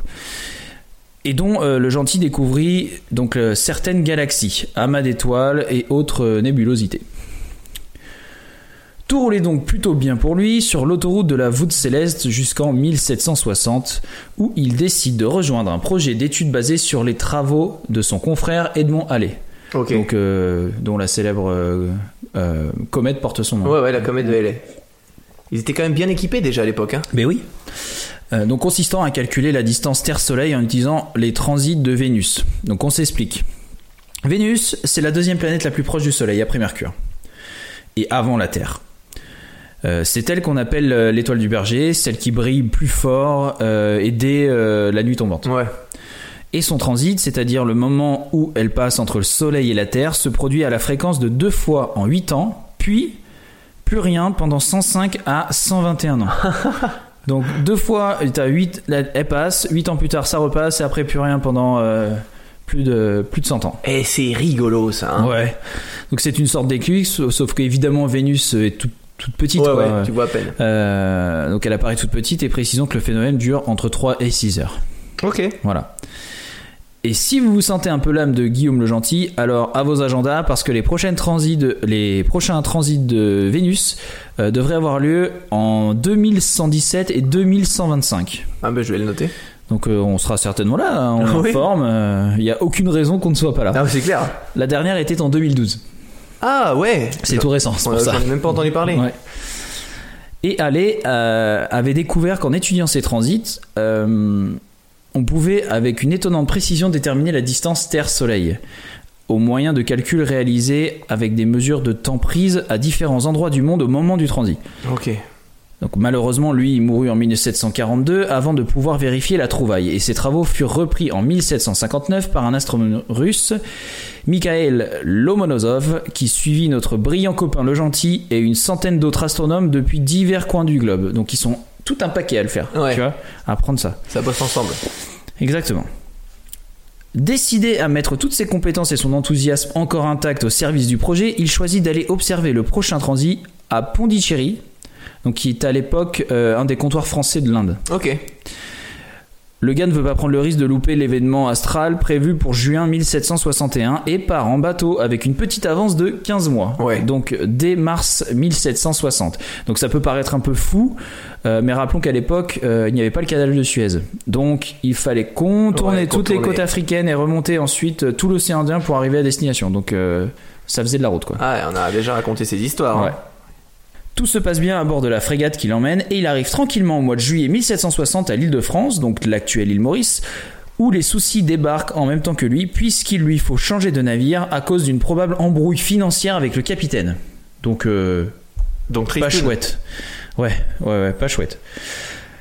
Il reste coincé là, sur l'île, à attendre un autre navire pour l'Inde. Et il apprend en même temps que la guerre de 7 ans qui oppose à l'époque la France, l'Autriche, leurs colonies alliées au royaume de Grande-Bretagne et à la Prusse, bat son plein du côté de Pondichéry, où la France et l'Angleterre se disputent de Ouais. territoire. Et on lui déconseille vivement. D'y aller. euh, ouais, maintenant, euh, plutôt la, on lui conseille. euh, hein Ouais, d'accord. On lui conseille de pas y aller. Hein On a euh, compris. on lui conseille de pas y aller, voilà. Mais il reste motivé et décide d'attendre un prochain départ en s'occupant avec une bonne dysenterie. Bah oui, ça prend du temps la dysenterie. hein. et déjà à ce moment-là, plus d'un aurait douté de la bonne suite du projet. Ouais. Mais pas lui. Et ça paye puisque six mois après, une nouvelle frégate venue de France l'embarque enfin pour les côtes indiennes. 6 mois, c'est long. hein. Ouais, c'est long. Et il reprend espoir puisque la Sylphide est une frégate de compète, hyper rapide pour l'époque et lui garantissant d'arriver en deux mois. Cool. En avril 1761 donc. On est dans les temps pour le transit de Vénus. Ouais, ouais. Ça, c'était sans compter sur la mousson qui les a finalement forcés à zoner 5 semaines supplémentaires dans l'océan Indien avant d'être enfin sur le point d'arriver en fin mai. Ah non. Ça, c'est pas chance. Donc pile au bon moment et aux abords de Pondichéry. Pour apprendre que les Anglais ont pris possession du coin entre-temps et qu'il est bien et bien impossible de débarquer. Oh non. Donc je te dis, là on est, on est sur de la poisse. Ah, Patrick, pas de bol. Voilà. La décision est prise de faire demi-tour et le gentil doit se résoudre à observer le transit de Vénus depuis le pont du bateau, sans en tirer aucun calcul, en se disant sûrement que tout ça valait méchamment le coup d'être parti plus d'un an à l'avance, on le rappelle. Ouais. Mais ce qu'il faut savoir, c'est qu'il a quand même tenté le coup de faire ses calculs sur un bateau. Ah ouais. Mais autant te dire qu'un bateau qui, Qui se bouge, déplace. qui se déplace sur la mer, Ouais. niveau précision des calculs, c'est pas top. Ouais, on n'est pas, Hein on pas dans un bureau top. hein. Ça fait déjà 15 mois qu'il se tape des patates sur le bateau, il a passé des semaines malade et on est sur le bon bilan bénéfice-risque. Ouais. C'est pas top quoi. Mais qu'à ça ne tienne, Guillaume se dit qu'il n'est décidément pas venu là pour souffrir, ok Et que puisque les transits ont lieu deux fois euh, sur 8 ans, il va rester dans les parages en attendant le prochain transit qui est en 1769. Ouais. Soit 8 ans après, euh, comme tu disais. Ouais, exactement. Ah là là. Donc là, il a de la chance, c'était pas la dernière. Donc tu vois, il avait pas 100 ans à attendre. Ouais, mais faut, Voilà. faut en vouloir quand même. Hein. Ouais, c'est ce que je dis. Donc c'est voilà, là c'est une leçon de force d'esprit quoi. Ah ouais, Titouan la poisse. Alors pour patienter, il explore la région, l'Inde et l'océan Indien. Il se met à cartographier toute la côte est de Madagascar. Et il pense alors d'abord observer le transit depuis Manille aux Philippines, qui appartient à l'époque aux Espagnols. Mais quand il le voit débouler, le gentil est pris pour un espion. Ah bah oui. Et il est un temps, ouais, il est un temps emprisonnier et euh, le gentil est passé à la question entre guillemets passé à la question. hein. donc il est tabassé. Oui, euh, bah oui, bah on est d'accord. quoi. hein. Convention de Genève. Voilà. Donc c'est vrai que ça manquait à l'aventure jusque là. Ouais. Un peu de torture. Voilà. Finalement, il est relâché quand on constate qu'il y a méprise. Et dès la fin du conflit franco-anglais à Pondichéry, il s'y installe enfin et construit son propre observatoire en vue du prochain transit. Mais il lui faut des fonds. Ça doit coûter hyper cher. Ouais, mais il a des fonds. Ouais. L'installation lui prend plus d'un an. Le jour approche enfin. Il est content, Guillaume. La météo du mois de mai 1769 est excellente et la veille, le ciel est super bien dégagé. Non mais enfin, après dix ans de galère, on y est. Ouais. Mais le matin Mais- du transit, au moment exact de Ah. l'observation, le ciel se couvre subitement Non. et il ne peut absolument rien voir. Mais non. Quand le ciel se dégage, Vénus est déjà sortie du disque. Mais non, Fabrice le Scoumoun. Il écrit Dès cet instant, je me suis condamné. Je fus plus de 15 jours un abattement singulier à n'avoir presque pas le courage de prendre la plume pour continuer mon journal. Mais Et elle me tombait plusieurs fois des mains lorsque vint le moment d'annoncer en France le sort de mon opération. Super triste horrible. pour lui.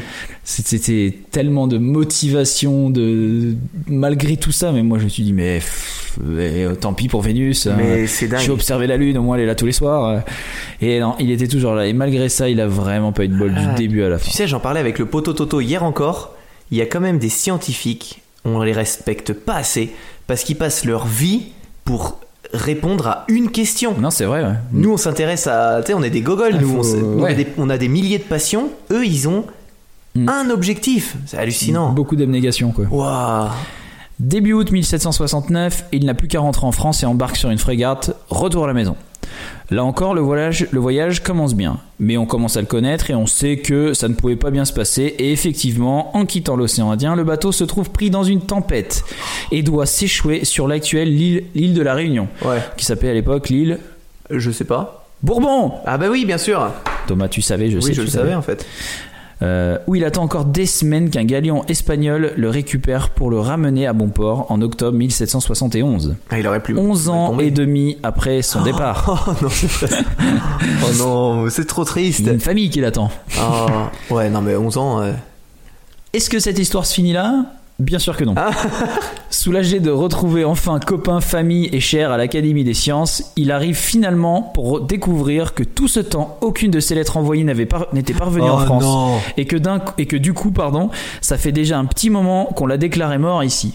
Henri la honte. Tout le monde s'est partagé ses biens et l'Académie des sciences a cédé son siège. Il a Mais littéralement tout perdu. Ah non, là c'est trop triste. C'est trop triste. Là tu nous racontes une histoire, elle me met au fond du trou. Mais rassurez-vous, il n'a pas si mal fini puisqu'au terme d'années de procès coûteux, il retrouve finalement son siège à l'Académie et se marie, fait des enfants et mène une vie plutôt tranquille jusqu'à sa mort en 1792. Et il aura d'ailleurs marqué à jamais le monde de la science à sa façon. Ah non, mais c'est. Fin de mon histoire. J'adore ça. C'est court, c'est c'est précis, mais oh là là là là, quelle vie. Oh. Il y a des gens sur la balance, ils sont du mauvais côté de la Ah balance. ouais, hein. ouais. Autant moi je dis mal, hein. tout le temps de la chance, tout le temps des petits trucs de chance. Lui, il n'a que de la Ah, malchance. C'est un, c'est c'est Oh, c'est si triste. Et puis c'est quand même le projet d'une vie quoi. Ouais. Le gars quand même euh, abandonne tout pendant euh, bah, 8 ans. Il se lance ça. il se lance son truc et il y a rien qui va quoi. Oh mince. C'est c'est horrible. Ça, c'est un truc, quand même, ça doit rendre fou les astronomes les, et les nuages. Après, je sais qu'ils se placent à des endroits où Oui, le, mat- oui, le voilà, taux d'humidité il est très faible. et Oui, il y a en pas altitude, euh, etc. Ouais. ouais. à cette époque, euh, c'est ouais, c'est triste quoi. Oh là là. à hein, c'est triste. Oh, c'est- ça, me rend, ça me rend mal.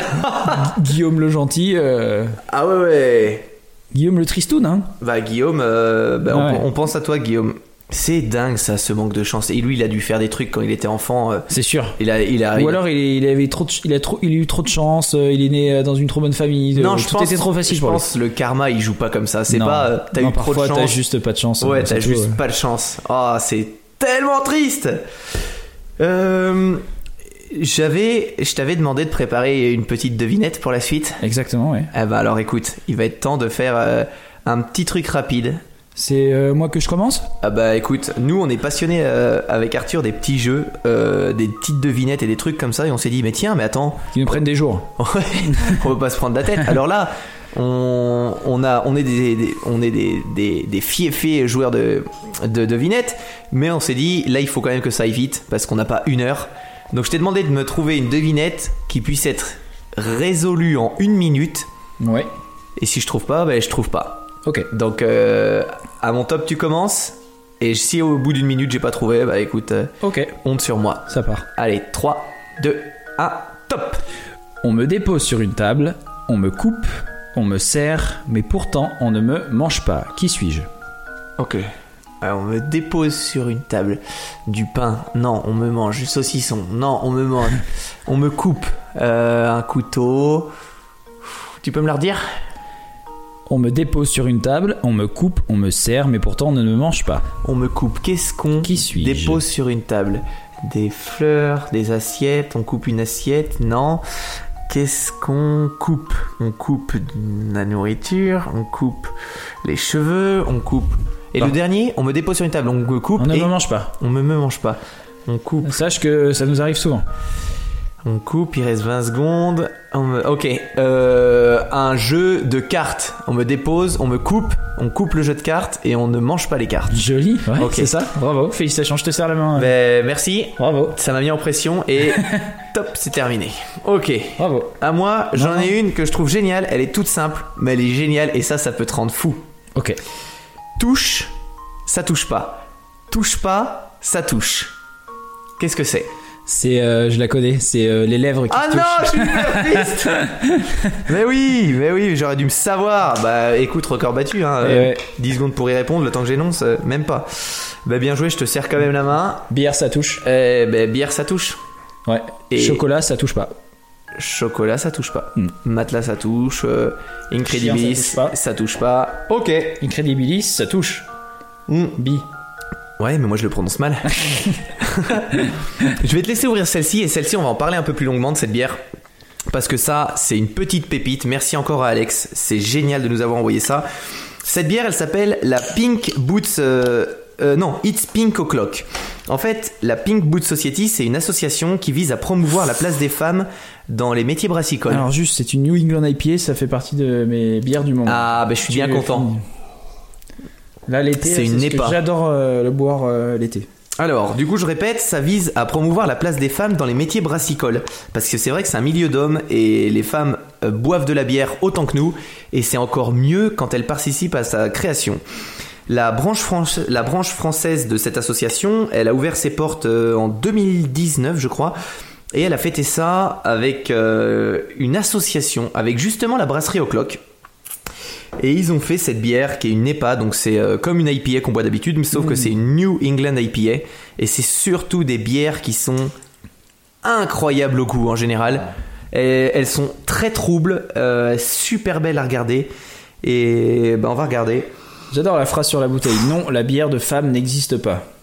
Ouais, c'est vrai. C'est vrai. Mmh. Elle est délicieuse. Waouh. Elle a plein de goût. J'adore ces bières. J'adore vraiment ces bières. Alors les NEPA, Elles pour les super. gens qui n'en ont jamais goûté, c'est vraiment des bières artisanales. Hein. C'est pas du tout une bière euh, très limpide qu'on trouve, c'est très trouble et ça a beaucoup beaucoup de goût. Et c'est comme si tu avais l'impression de manger quelque chose. C'est exceptionnel. Euh, on sent pas mal d'amertume. Je sais pas à combien elle est en degrés, elle est à 6 degrés. Et pour tout te dire, celle-ci, euh, sur son site, Alex de Siroton le Houblon, il la note 4 sur 5. Donc c'est une super note parce qu'Alex, attention, euh, il note bien. Ouais, ouais. Enfin, il est dur sur la note. Mieux que nous, parce que nous, euh, Mais il a un système de notes qui est hyper intéressant. Et waouh Et le, le final en bouche, il est ça incroyable. j'adore. Mais surtout là, là, surtout en ce moment, là, quand il fait chaud, on est en t-shirt. euh, Elle Ouais, est hyper bonne. Elle a, Ouais. plein, elle a plein de. C'est ma préférée là, celle-ci pour l'instant. Ah, moi, c'est le cidre. Le cidre, j'ai trouvé c'est incroyable. c'est pas une. Enfin, je le considère pas comme une bière. Ouais, C'est mais différent. Vraiment, si vous voulez boire entre un truc, l'IPA, euh, euh, euh, baccalauréal que Oui, je trouve ah euh, bah, classique que- bonne, mais qui est très bonne, hein, douce, mais ouais. qui est classique. Je trouve que celle-ci pour le coup est, elle est bien. hein. bien plus intéressante. Mais euh, moi, du coup, je vous, je vous redis juste, on vous mettra toutes les étiquettes encore une fois. Mais le, le cidre bière, il faut que vous goûtiez ça une fois dans votre vie. C'est une association entre La Superbe, c'est cidrerie, et Topa. Non, Topa Cidre et La Superbe, c'est la brasserie, pardon, j'ai inversé. Et ça, il faut goûter. hein. Ça, c'est hallucinant. Waouh Eh ben, on a fait les devinettes. Je pensais que ça prendrait plus de temps. Je suis, je suis, je suis triste Je que t'aies dit si fort aussi. Ouais, c'est vrai que on a un sacré entraînement. Ouais. Je vais, je vais partir pour la suite. Ah, puis après on a celle-là de bière. Ah, j'ai tellement hâte de la goûter Elle aussi. est très foncée celle-ci. Hein. Tu vas 10 voir. degrés. Elle Oh. a une histoire. D'ailleurs, euh, mais allez, allez sur le site Siroton le houblon, vous allez vous régaler. Nous, on connaît rien aux bières et franchement, moi, j'y ai passé une heure, je me suis régalé. Euh, pour tout te dire, au début, moi, je voulais te parler, enfin, je voulais te préparer un dossier sur mes 10 arnaques préférées. Tu sais, j'adore les arnaqueurs, euh, des Ouais. trucs comme ça, je suis grand fan. Et, Ah, Ça euh, fait quand même un- une belle petite collection de- d'histoires d'ailleurs sur les arnaques. Ah ouais, ouais, ça fait une belle petite collection. Et puis je me suis dit, je vais faire ça en 15 minutes max. Euh, Je vais lui parler de mes arnaques. J'ai donc fait mes petites recherches, j'ai préparé un bon petit truc, et en le bossant, euh, il y a quelques jours, je me suis rendu compte qu'en entier, il me faudrait entre 1h15 et 1h30 pour te le dire. L'équivalent d'un chapitre. Ouais. Et je me suis dit, ah, ah, ça va pas passer, comment je vais faire? Ouais, allez, je me suis dit, pourquoi pas partir sur une petite série À chaque chapitre, sur les prochains, je vais te parler d'une arnaque que j'ai trouvée particulièrement cool. Ah mais c'est une excellente Ouais. idée. Couillu ou absurde Parce qu'il y a de l'absurde aussi. J'en ai sélectionné une petite dizaine ou un truc comme ça. pff, on verra. Et puis je me suis dit, tiens, euh, si ça va se faire dans le temps, pourquoi pas partir des plus classiques, les plus connus pour terminer sur ma préférée Attention la, la- la dernière, mais venez, c'est c'est génial. On y va Je vole comme un aigle royal Je vole au-dessus des lois Je vole quand j'ai faim c'est bien normal Et c'est pas moral Je vole à la barbe des gardes Ça barbe quand je chaparde La loi veut me faire payer tout ça Tu connais l'expression plus c'est gros, mieux ça passe. Ouais. Tu connais aussi l'expression avoir le slip rempli de burnes. Non. c'est la même chose, Arthur. Oh mon dieu. En gros, le mensonge, il est tellement énorme que les gens, eh, ils peuvent pas croire que ça a été inventé. Même après 10 litres de bière, t'as pas ce genre d'idée. Euh, c'est un principe que Victor Lustig, euh, notre héros, a bien compris. Donc préparez-vous à découvrir les arnaques de Victor Lustig et sa carrière d'arnaqueur professionnel. Victor Lustig, il est né en 1890 dans ce qui est aujourd'hui la République tchèque. Jeune homme, il étudie les langues et il devient assez doué dans ce domaine. Mais il a un autre talent, c'est celui d'observer les gens. Tu sais que moi, ma deuxième passion, c'est regarder les gens. hein. Moi c'est mon travail. Ouais, c'est vrai. Eh ben, là, lui, c'est juste les observer. Leur habitude, leur manière et surtout leur faiblesse. Il met à profit ses compétences et Lustig, il a très vite compris que la manière la plus facile de gagner beaucoup d'argent, ça serait de voler celui des autres. T'as vu, on reste sur le fil rouge de la journée. Ouais. J'étais sur une journée, euh, tiens, voleur, arnaqueur, je me suis régalé à travailler ce, ce chapitre. Vraiment, je- pff, j'aimais bien le chapitre 12, que les gens ont bien aimé aussi. Je crois que j'aime encore plus le chapitre 13. Donc, avant la Première Guerre mondiale, il apprend toutes les ficelles du parfait escroc. Il est très rusé, il est séducteur comme tous les escrocs, et il devient un as de l'arnaque à à peine 20 ans. Il perfectionne tellement son art qu'il a déjà amassé une petite fortune personnelle euh, avant ses 30 ans. D'ailleurs, il est recherché dans plusieurs pays européens à ce moment-là. Il s'offre le titre de comte, parce que oui, hein, quand t'es Oui. un arnaqueur, pff, Il a choisi quoi. ah bah oui, Oh. tu veux Voilà. être astronaute, tu veux être médecin, t'es ce que tu veux. Hein. Bien sûr. Et c'est à Paris qu'il va imaginer le plan qui fera de lui une légende. Nous sommes en 1925, en plein dans les années folles. À force de mener la grande vie dans la ville lumière, l'escroc il a plus aucun sou en poche. Il lui faut vite se remettre à flot et monter une nouvelle arnaque juteuse. Il en a fait plein, je vais te parler de la plus connue. Que tu connais déjà sûrement, hein, mais je vais te la préciser. À la terrasse d'un café, l'homme lit son journal lorsqu'un article attire son attention. Il est dit que la tour Eiffel aurait besoin de sa réparation, euh, d'une réparation car la dame de fer elle commence à rouiller. L'article il se termine par devrait-on vendre la tour Eiffel? Ah, putain, c'est lui. Et je vais te raconter son histoire parce que tu vas voir que son histoire c'est pas juste ça, c'est beaucoup plus. Il faut savoir qu'à cette époque, la structure métallique emblématique de Paris, elle a pas une bonne réputation. Elle a même pas du tout la réputation qu'elle a aujourd'hui. hein. Ouais, ouais. Beaucoup de Parisiens, y compris des grands Ouais, noms trouvent comme ça moche, euh, ouais, ça, hein. Maupassant, Alexandre Dumas, ils détestent l'édifice. D'autre part, à la, à la base, à l'origine, il avait été question qu'elle ne reste érigée que durant une vingtaine d'années après la présentation de l'exposition universelle de 1889. Bon, normalement, on y arrive à ces 20 ans, hein, à ces plus 20 ans. On a même dépassé. Et c'est cet élément qui va jouer en faveur de Lustig, l'aidant euh, dans la crédibilité de son plan. La lecture de cet article, il fait immédiatement tilt dans sa tête, enfin, ou dans la tête du comte, euh, qui pourrait être intéressé par l'idée de racheter autant de tonnes de métal Bien évidemment, des industriels de métallurgie.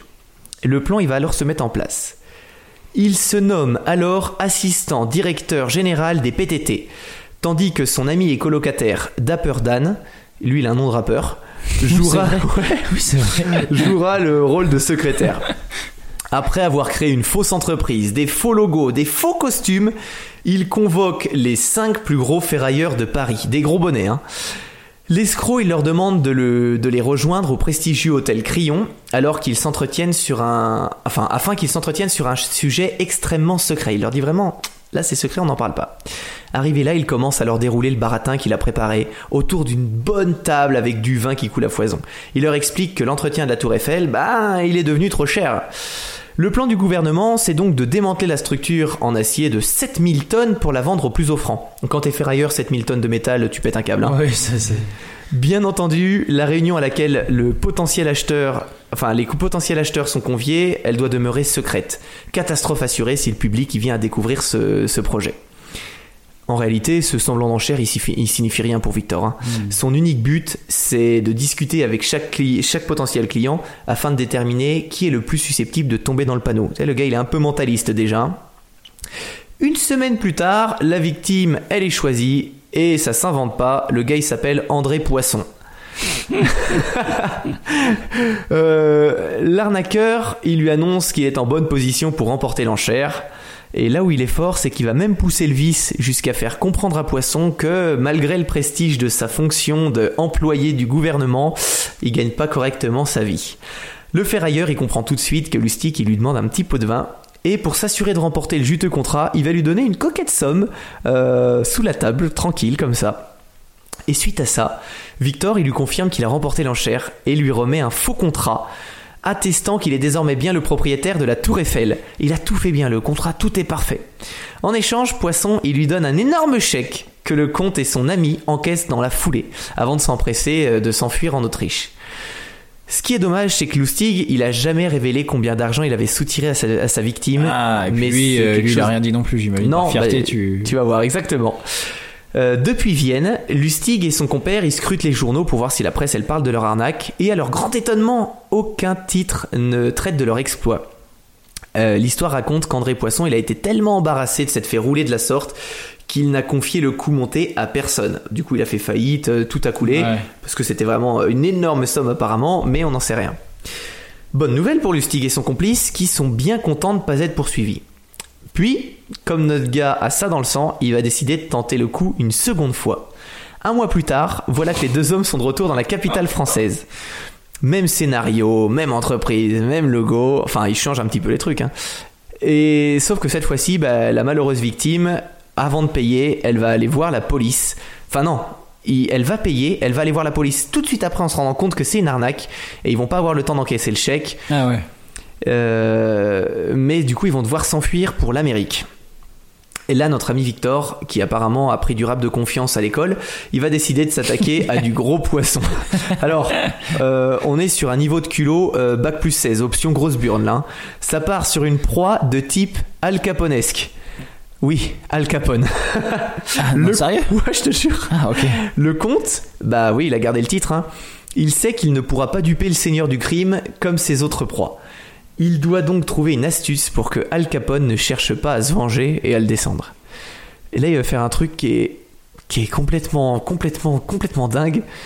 Euh, Lustig, il va demander, il va, il va réussir à rencontrer Al Capone et il va lui demander d'investir 50 000 dollars dans une escroquerie sur laquelle il prétend travailler. La promesse, c'est que le parrain du crime, il doublera sa mise en deux mois. Al Capone, il accepte. Euh, le marché, il se dit, ah, c'est plutôt pas mal. Deux mois, euh, Intéressant, 100 000 ouais. dollars, ok. Et par contre, il prévient, hein, il prévient Lustig, il lui dit que bah si jamais euh, tu me tentes de tu tentes de me duper, bah, je vais te je vais te couper quoi, je vais te mettre en je vais te mettre en pièces de puzzle et je vais t'étaler. Et Attends, c'est. C'est Al Capone qui dit c'est Al. Capone qui lui Ouais, dit ça. ok, Ouais ouais. ouais.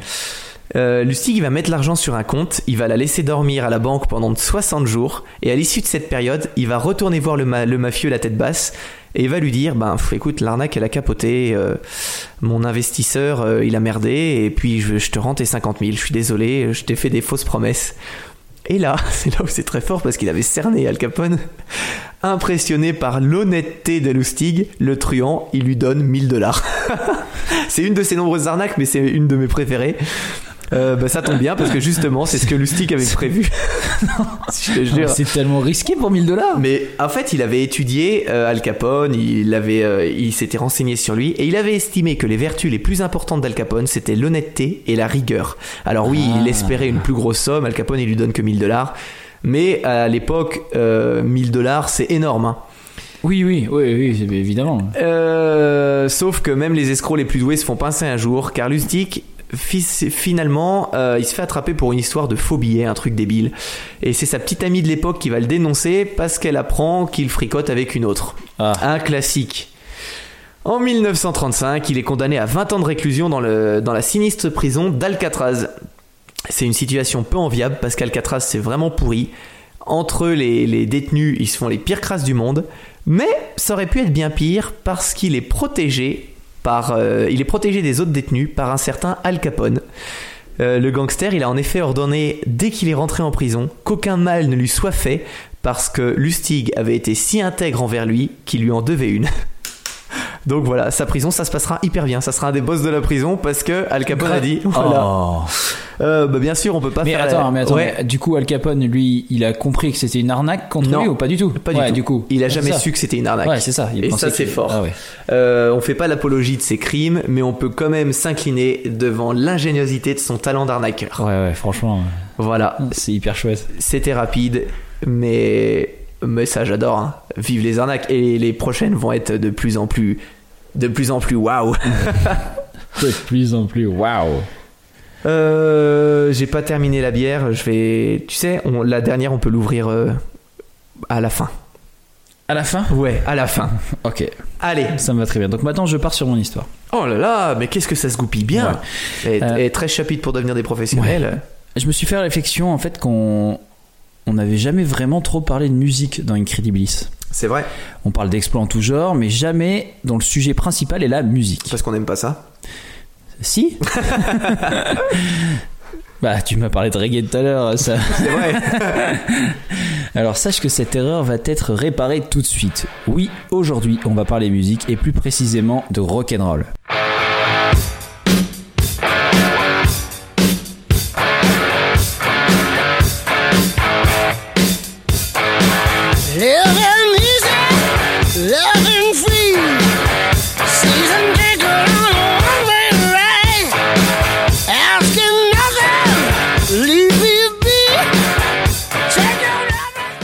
te connais qu'en étant fin mélomane et je suis sûr que cette histoire va toucher autant que le titre au Jaja de Ayana Kamura ou... ou bien encore ou bien encore Wesh alors de Jules. Pour nos amis étrangers, n'allez pas voir, N'allez pas écouter. vous allez saigner des oreilles. Ouais, ça sert à rien. Car je sais que tu écoutes ces deux grands artistes en Bien boucle dans ta voiture pour sûr, aller au, moi, je boulot. suis, et je suis pour écouter tout. Hein. Je sais. Pas tout, non. Pas tout. Et tu vas le voir encore une fois aujourd'hui. Ce groupe de rock s'appelle The Shags. C'est un Ah, groupe mais je de connais. Ah bon? Non. Ok. C'est un groupe de rock féminin américain des années 60, originaire du Fremont dans le New Hampshire. Dot, Betty et Helen Wiggin étaient trois sœurs qui, durant les années 60-70, jouaient sous les ordres de leur père, Austin Wiggin. Jusque-là, rien de bien différent de Michael Jackson ou encore le, célèbre- le plus célèbre Geordie avec son tube planétaire Dur, dur d'être un, bébé. Ah, en cœur et tout, c'est Ouais. magnifique. Ils ont tous commencé en étant poussés par un parent plus qu'ambitieux et avec plus ou moins de talent. Et c'est bien là le problème. Et c'est ce que rendra ce et c'est ce qui rendra pardon ce groupe mondialement connu. Ok. Revenons maintenant un petit peu en arrière pour développer un peu plus sur l'histoire du père, Austin. Austin travaille dans une usine qui fabrique des mouchoirs et ça ne lui convient pas trop. Ça te fait rire Oui, c'est vrai, c'est bizarre. C'est rigolo. Une usine de mouchoirs. De mouchoirs. Donc ça lui convient pas trop. Il aimerait lui faire meilleure impression près de ses voisins. Austin est aussi très superstitieux et quand il était jeune, bien avant la naissance des quatre membres féminins du groupe, Dot, Hélène, Rachel et Betty, sa mère diseuse de bonne aventure avait tout prévu. Tout était écrit. Ah ouais? Ouais, C'est drôle ça. Ouais. Leur père Austin se mariait avec une blonde. Il aurait deux fils, puis aurait des filles, disait la grand-mère des trois filles en lui lisant les lignes de la main. Mhm. Et surtout, il ferait d'elle un groupe de musique à succès. Elles deviendront des rockstars. Ok. La fortune semblait simple. Il suffisait de suivre les ordres du destin. Le truc, c'est qu'Austin, bah, il aime pas particulièrement la musique, quoi. C'est pas trop son truc. Par contre, aussi bizarre que ça puisse paraître, il se marie bien avec une blonde qui s'appelle Annie et qui, elle, non plus, n'aime pas particulièrement la musique. D'accord. Voilà, donc on est sur un bon couple de, enfin, un couple de De non mélomanes. de non mélomanes. Enfin, ils aiment C'est pas drôle ça, de quoi. pas aimer la musique. Ouais, je trouve ça bizarre aussi de pas aimer la musique. Mais je comprends hein, que tu puisses pas être passionné ou ouais, Ouais, t'en écoutes de temps en temps. Mais c'est ouais, c'est vrai c'est marrant. C'est ouais. Ça montre que t'as un cœur de pierre. C'est- exactement ça. Ouh, cette bière est très très noire. On dirait du café. Ah là, j'ai hâte qu'on la goûte. Elle Ok. sent si bon. Ils auront donc bien deux fils et derrière quatre filles. Ouais. Et un jour, pendant le dîner, alors que les filles sont des adolescentes, il se rappelle de la prophétie que lui avait fait sa mère. Et sans plus attendre, il leur annonce Vous allez monter un groupe de rock.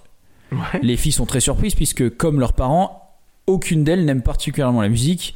Et en plus, le père ne les a jamais laissées aller à un concert. Mhm. Tu vois, euh, donc c'est vraiment pas un truc de famille. Ouais, c'est clair. Il choisit les trois plus grandes et c'est parti. Il retire ses filles de l'école, leur achète des instruments et leur fait suivre des cours de musique et de chant. Les sœurs, qui n'avaient pour leur part jamais envisagé de former un groupe, se plièrent à l'autorité têtue de leur père.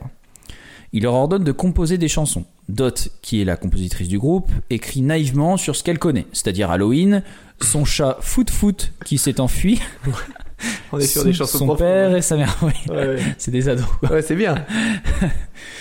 Euh, Austin, plus motivé que jamais. Euh, D'ailleurs, bien plus motivé que les trois sœurs, euh, qui n'ont un peu rien à faire de cette histoire de groupe, quoi. Austin les inscrit direct à un concert de, à un concours pardon de talent. Mhm. C'est là qu'il les baptise les Shags, en référence à une coupe de cheveux à la mode de l'époque. D'accord. Je connaissais pas du tout. Euh, moi non plus. Elles montent sur scène, jouent leurs morceaux, et là, c'est le drame. On les hue et on leur jette Mais tout non. un paquet de T'es projectiles. sur des histoires un peu tristounes. hein ouais. Pas cool euh, comme première expérience de scène. Ouais. Leur père n'est pas du tout content et il décide de mettre en place une discipline de fer. Il veut donner les moyens à ses filles d'y arriver. Les trois sœurs sont dociles face à leur père et ne s'opposent pas. Et pour se donner les moyens et que les filles se concentrent à 100% sur la musique, il les déscolarise, tout simplement. Ok. C'est fini les petits copains et il se charge lui-même euh, de dire à ses amis qu'elles n'ont pas le temps pour les voir. Donc euh, voilà, vraiment vie sociale zéro. Ça dégage. À ça se rajoute un programme strict. Deux répétitions par jour, une le matin et une l'après-midi. Ah ouais, d'accord. Et à ça se rajoute une heure de sport après le dîner. Et ça, tous les jours, sauf le dimanche matin. Bah oui, faut pas déconner, dimanche matin, c'est la messe. Ouais, c'est clair. Malgré ça, les filles ne sont pas douées. Et malheureusement, il ne peut pas y faire grand-chose. Par contre, il est très frustré qu'elles piétinent comme ça. Le pire, c'est qu'elles ont envie de progresser pour leur père. Elles ont vraiment envie de lui faire plaisir, Ouais. elles ont envie de progresser. Mais voilà. Elles répètent vraiment, elles s'entraînent vraiment, et surtout pour avoir la paix, en fait, euh, parce que ça marche pas, mais elles aimeraient être un peu tranquilles, quoi.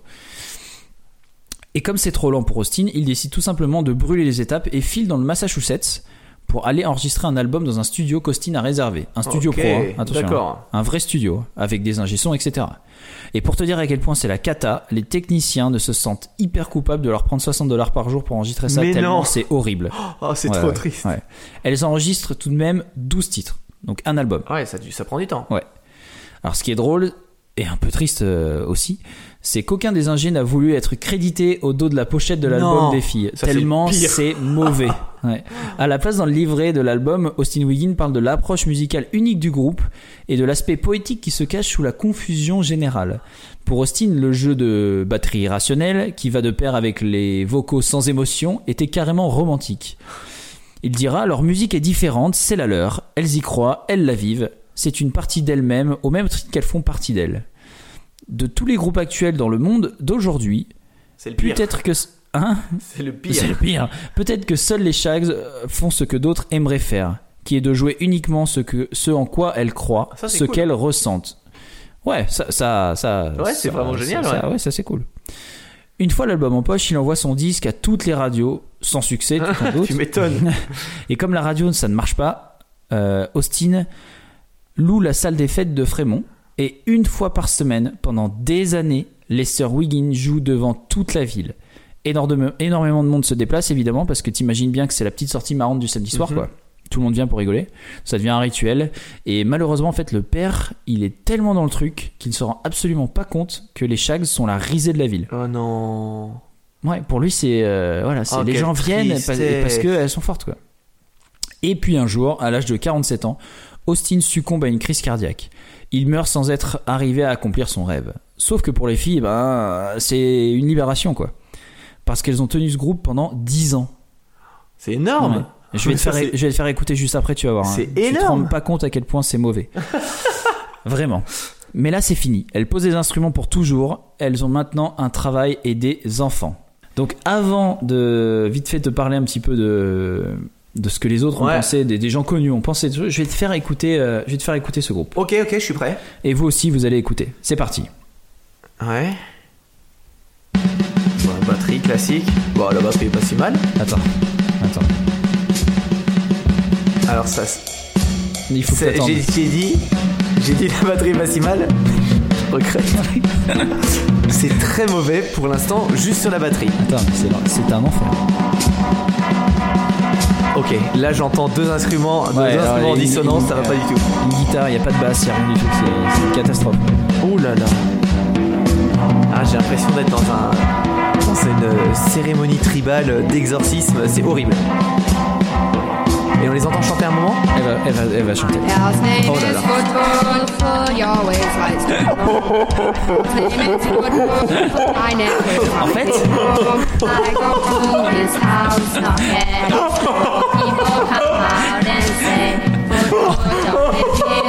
En fait, je sais, c'est dur. Tu t'y attendais pas, hein. Tu pensais pas que c'est.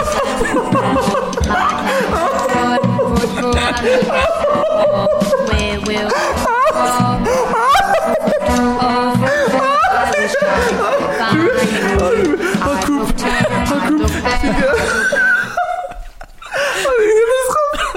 Oh quelle voix Oh quelle voix Mais en fait, c'est comme si chacune jouait leur truc de leur côté sans écouter les autres. Ah, Il n'y a pas de rythme. Tout est mauvais. Ah, c'est une En fait, catastrophe on aurait pu prendre nous des instruments, jouer ensemble pour rigoler en faisant les cons. Et Ah. ça aurait été tout aussi nul. Ah, j'ai une migraine, c'est nul Voilà. Ah, leurs voix, elles font peur Ah, mais tout est bizarre, même la pochette de l'album, euh, je te la montrerai après, Ah, elle j'ai est un hâte. peu, un peu stressante quoi. Wow Ouais. Oh la violence Ah, tu m'as attaqué de front là Ouais, je sais. J'étais pas prêt du tout. ouais, non, mais c'était sûr. C'était mieux comme ça que je te raconte l'histoire un petit peu avant. Ah. Oh comme ça, là. tu comprends. euh, maintenant, tu comprends pourquoi les, les, les, les techniciens n'ont pas voulu être crédités pour l'album. Mais c'est. Par contre, je. Ouais. Alors euh, Je sache que quand même il y a hein. euh, 1 700 000 vues pour euh, cette chanson hein, qui est alors sache que je viens de te faire écouter c'est My Pal Foot Foot donc c'est l'histoire Ouais. du chat qui Du chat qui s'enfuit. c'est que j'ai enfui. c'est leur chanson phare de l'album hein. C'est c'est voilà c'est c'est celle qui serait passée à la radio Après, je suis pas gentil parce que j'ai dit que c'était nul. non mais si c'est nul Mais non, on peut pas dire c'est ça, c'est nul, mais ça ne vaut pas un passage en radio. Mais non c'est nul après, euh, si tes enfants ils font ça, tu peux quand même dire ouais, euh, il y a. je sais pas moi je trouve ça nul quand même Ouais, non, si c'est nul. oh là là, mais elles, le savent elles le savent très bien hein.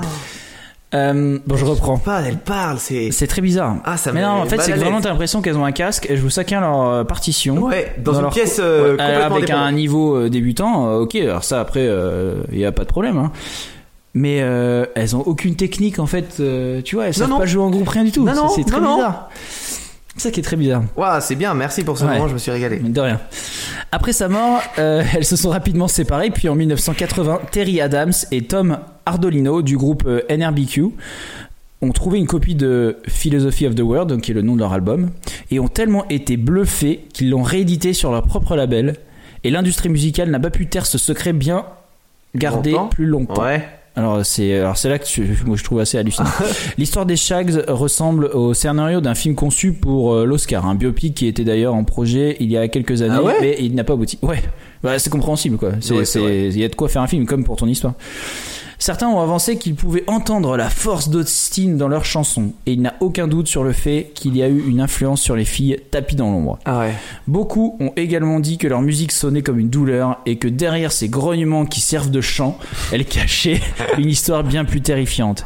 Et c'est plausible sur des titres comme Who Are Parents, un morceau où Dot chante d'une voix inquiétante We must remember, parents are the ones who will always understand. Ouais. Euh, parents are the, are the one who really care. Euh, ce groupe a été classé, ah, c'est là que je trouve hallucinant. Ce groupe a été classé numéro 5 par Kurt Cobain dans le top 10 des meilleurs albums de tous les temps. Ah, mais ça, c'est génial. les artistes, ils ont toujours des trucs un Ouais. peu perchés. Il dit que les- il dit des Shags qu'elles font partie des artistes qui l'ont le plus influencé avec la musique parfait, avec leur musique parfaitement intuitive. Ouais, c'était un pari. Frank Zappa a même dit qu'elles étaient better than the Beatles. Mais non. Oui, monsieur.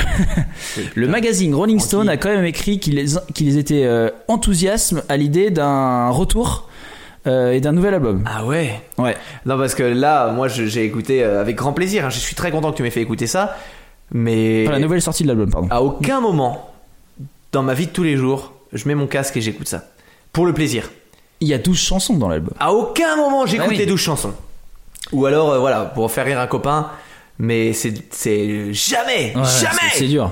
Et, euh, et puis aussi, j'ai vu aussi improbable que ça puisse paraître, en fait, que le groupe s'est reformé en 2017 pour euh, l'édition du Solid Sound Festival qui a eu lieu dans le Massachusetts. Oh là là. Par contre, ils ont dû avoir trop de monde. Parce qu'ils Ben, sont hyper oui. connus maintenant. Et euh, il y a un exemplaire original de Philosophy of the World qui s'est récemment vendu aux enchères pour la modique somme de 5000 dollars. Ok. Donc euh, récemment, Ouais, c'était c'est- il y c'est a énorme. 2-3 ans. quoi. Ouais, c'est énorme. Mais je finirai quand même par une citation d'une des sœurs. Si les gens nous aiment vraiment, ou s'ils se moquent, honnêtement, on s'en fiche. Ok, nous n'étions pas les meilleurs, on a fait ce qu'on a pu avec ce qu'on avait, et on l'a fait avec tout notre cœur. Mais c'est bien. Ouais. Ah là là, bien joué. Et, euh, et, euh, je crois que c'est Dot qui a ressorti un album solo récemment là. Voilà, je sais plus comment il s'appelle. Ouais. mais, euh, Ah je bah, l'ai pas écouté. euh, J'irai pas écouter. Oh, si, peut-être. Non, mais voilà, après euh, elles ont grandi, etc. Et puis elles sont plus sous. euh, sous. sous le. Ouais, mais tu vois, la, la prédiction de la grand-mère, ben, elle est. je pense qu'il a forcé les choses, quoi. ouais, ouais, ouais, je pense aussi. D'ailleurs, voilà, c'est l'histoire un peu triste des Shags. bah non, mais c'est une super histoire. Ça, me- ça me fait penser, est-ce que tu, tu connais cet effet qui, qui dit que. Tu sais, quand tu lis un, un horoscope, tu, tu, te dis, ah ouais, c'est vraiment moi. euh, Ouais, Ouais. oui, oui. Ça, tu, ça- pourrais, tu pourrais lire n'importe lequel, ça serait vraiment toi aussi. Bah ouais, c'est exactement ça. Ça me fait penser à ça. C'est, c'est. euh, je vais d'ailleurs essayer de te, te trouver le, le, le, le texte parfait. C'est très intéressant. Et euh, et en fait, ça, ça s'appelle. C'est l'effet Barnum. L'effet Ouais. Barnum, ça veut dire que quand tu tu lis un horoscope, peu importe l'horoscope que tu lis, hein, tu lis euh, Sagittaire alors que t'es Verseau, mais tu vas trouver quelque chose tu vas te l'approprier. qui te correspond. Ouais. Et c'est le nom de l'effet Barnum parce qu'en fait, c'est. D'ailleurs, il y a un autre, il y a un autre, c'est ce que je vais vous lire. Je, viens de trou- je, je l'ai là. Euh, Il y a Forer, c'est un professeur qui a fait une expérience qui est hyper intéressante à ses étudiants. Il voulait vérifier l'effet Barnum justement, et il a fait une compilation de plein de phrases qu'il a pris dans des horoscopes et il les a données à ses étudiants en disant euh, euh, chaque étudiant hein, personnellement. Donc toi c'est ton signe. Donc voilà ton horoscope voilà ton horoscope. Euh, le texte je vais pas tout vous le lire en entier mais en gros euh, là je l'ai sous les yeux c'était vous avez besoin d'être aimé et admiré et pourtant vous êtes critique avec vous-même. Vous avez certes des points faibles dans votre personnalité mais vous savez généralement les compenser. Vous avez un potentiel considérable que vous n'avez pas tourné à votre avantage. À l'extérieur, vous êtes discipliné et vous savez tout contrôler, mais à l'intérieur, vous êtes très préoccupé et, sûr de, et pas très sûr de vous-même. Voilà. C'est tout moi Ouais, c'est tout toi, Arthur. Et à la fin de l'expérience, sur euh, sa centaine d'étudiants, je dis une centaine, mais ça se trouve, il y en a, il y en a Il y en a 50. plus. hein. Au moins. ou plus. Euh, il leur a demandé de noter de 0 à 5 la précision de leur horoscope personnel. Et la note moyenne, c'est 4,2. En fait, ils se sont appropriés complètement ouais. leur horoscope. Et ce phénomène, ça s'appelle un biais de confirmation. C'est quand tu prends dans une phrase tout ce qui est positif et Tu que- Voilà, tu t'appropries ce que tu as envie qu'il se réalise et tout ce qui n'est pas trop. Si par exemple l'horoscope il dit euh, votre frère, ça tu le vires. T'as pas de frère, t'as une sœur, bon ok, ça Ouais, dégage. ouais. Par contre, euh, vous aimez les animaux, Ah, tu fais, ah ouais, mais c'est exactement moi, j'aime les animaux! Mais qui n'aime pas les animaux Et voilà. Mm. Et, et en fait, les, je dis pas du tout que les horoscopes sont faux ou que ceux qui les font sont des arnaqueurs, mais il y a énormément de personnes qui en profitent parce que cet effet de je récupère que ce qui peut être positif pour moi, Mhm. ben une fois que tu as compris ce principe, c'est très simple de Ouais, faire bien ça. sûr. Mm. Voilà. Euh, Merci pour cette petite précision, Thomas. Mais ça il m'y a fait penser. Euh, J'ai adoré le moment que tu m'as fait passer. hein. Je me suis Bah, j'ai vu, j'ai vu que t'as bien rigolé. Je me suis régalé. Ah là là. Euh, pourtant, Dieu sait que j'ai le rire facile. hein. Alors, euh, on va goûter cette dernière bière, celle-ci. Oui. C'est celle que j'avais le plus envie de goûter. C'est celle qui me fait le plus peur, moi. Parce Ah que ouais. j'ai du mal avec. on dirait vraiment un café, quoi. Ouais, c'est une énorme stout. Moi, j'ai encore la mousse. Ouais, t'as une belle mousse. Moi, j'ai commencé à boire. Ouais. Euh, sous les conseils d'Alex, je vais vous lire le message qu'il m'a envoyé. C'est la Baltic euh, Poutreur, alors écrit euh, en langage nordique, donc euh, avec les accents et tout, je sais pas trop comment ça se prononce. Elle est aussi brassée chez O'Clock et elle est brassée par le gagnant du concours de brassage amateur de Paris Beers Week 2018. Donc en gros, le gars qui a gagné euh, le concours de Un mec brassage, qui est pas mauvais, quoi. Voilà.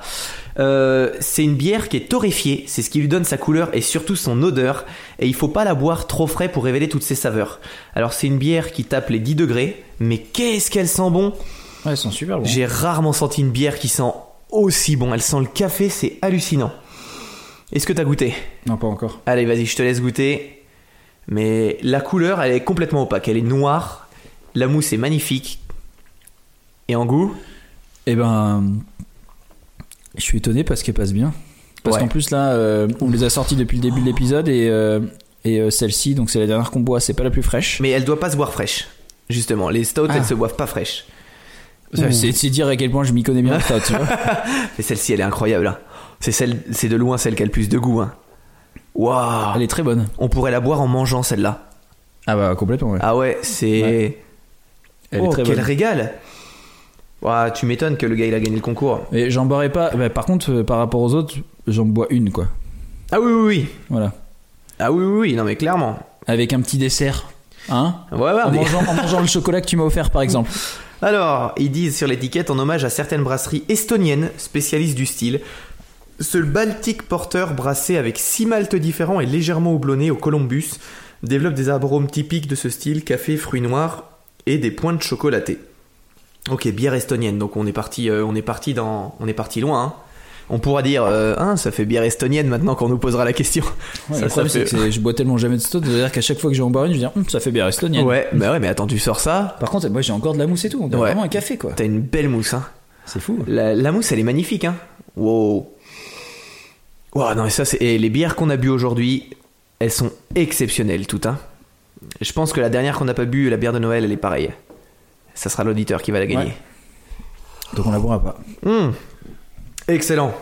D'ailleurs, ce serait pas le moment de faire gagner un, de faire Oui, gagner quelqu'un. Avant, je veux juste. Parce que 5 minutes avant d'arriver chez toi, je suis tombé sur une petite news. Ouais. Euh, j'ai juste le titre, mais ça m'a fait mourir de rire. Petite brève. C'est même pas une brève du coup, c'est juste fun euh, fun. Ouais, c'est ça. euh, Allez.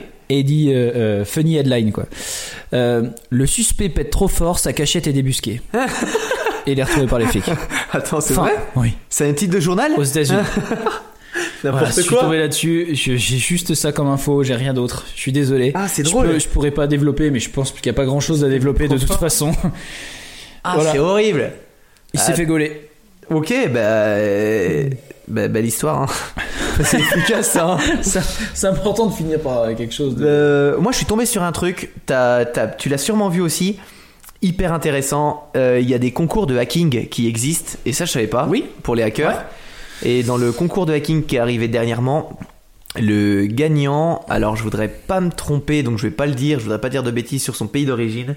Mais le gagnant, il a craqué une Tesla, la dernière Tesla, en 15 minutes. Branché sur la Tesla avec son ordinateur, paf, il a craqué la Tesla, il en a pris le contrôle. 15 minutes, 15 ça minutes. fait peur. hein. 15 minutes pour craquer la, la dernière Tesla qui est censée être euh, l'élite. Ah ouais, ça, ça fait. euh, Et, Et voilà, il explique que voilà, c'est- cool, c'est son taf. En fait, ils sont, c'est voilà, c'est son taf à lui, c'est de craquer les systèmes informatiques. Mais euh, c'est un, c'est un white hat, euh, white hat, tu sais, c'est les, les hackers euh, Oui, oui, non, mais bien sûr. qui font partie du bon côté. il y en a plein des hackers qui leur job c'est de craquer des boîtes et puis derrière il leur ça. dit écoutez il y a là vous trouvé avez ça. des failles euh, Et ok, ils, euh, ils gagnent leur vie comme ouais. ça, mais par contre, c'est c'est des bons hackers. C'est des hackers. C'est des gentils hackers C'est ça, c'est des- c'est ceux que j'espère qu'il y en a le plus. les autres me font peur. tu sais, c'est les mecs du type Anonymous qui vont faire ouais, alors euh, là il y a une faille de sécurité, euh, corrigez ça, sinon vous pouvez perdre de l'argent. Mm. J'espère que tous les hackers sont comme ça. Je, suis- je suis pas Bien certain, sûr. certain. Je suis sûr que oui moi D'ailleurs, prochainement, je vais me lancer dans le dans le code, dans le codage. ah mais j'aimerais bien faire ça moi. Eh ben, j'ai une application. On, je te filerai mes codes comme ça. T'as vu code Ah, code. ouais. Mais euh, un truc sur internet, apparemment, euh, j'ai regardé, c'est très propre. Ça t'apprend à coder. euh, le- Enfin, on va, je vais regarder quel langage je vais, je vais bosser, mais on peut commencer là-dessus. ok ça intéresse les gens c'est bien ouais, ouais. Ils sont passionnés par Les ça. gens sont Oh là là, tu sais pas ce que Thomas va faire. Voilà. Euh, ben, pff, épisode déjà assez long. hein. On attaque avec euh, le, le, le gagnant de la boisson. hein. Ouais. Maintenant, les gens savent comment gagner et tout et tout. euh, les remerciements, Oui, oui, tout le euh, monde connaît. Euh, je, on peut le- juste dire qu'on peut nous retrouver sur les, les réseaux sociaux Oui. euh, Facebook Instagram Twitter je prends mon vous salade. savez comment gagner les bières tu me dis juste un top? Ok je me retourne c'est un peu comme s'il y avait un huissier tu vois on, Ouais. on fait ça proprement Voilà, je, je mélange depuis tout à l'heure. top Ok. Alors. C'est. Tiens, ben ça. eh, c'est le dernier commentaire qu'on a reçu mercredi, donc ça doit être. Ouais, c'est tout récent. Euh, c'est un podcast de. non c'est un C'est commentaire un commentaire podcast, euh, commentaire Apple Podcast de KL1128 qui nous dit Je viens d'écouter l'ensemble des chapitres, votre complicité se ressent, paraît-il qu'on est complice. On nous le dit Bon, souvent, bon. alors que dans la vraie vie, on sait, je peux pas te saquer. C'est clair. Euh, je vous écoute en rénovant ma maison. Euh, c'est bien de rénover sa maison. C'est bien d'avoir une maison. d'être bricoleur. euh, passer de la rigolade au choc complet sur certains exploits, simplement génial. Continuez comme ça. Euh, vous assurez.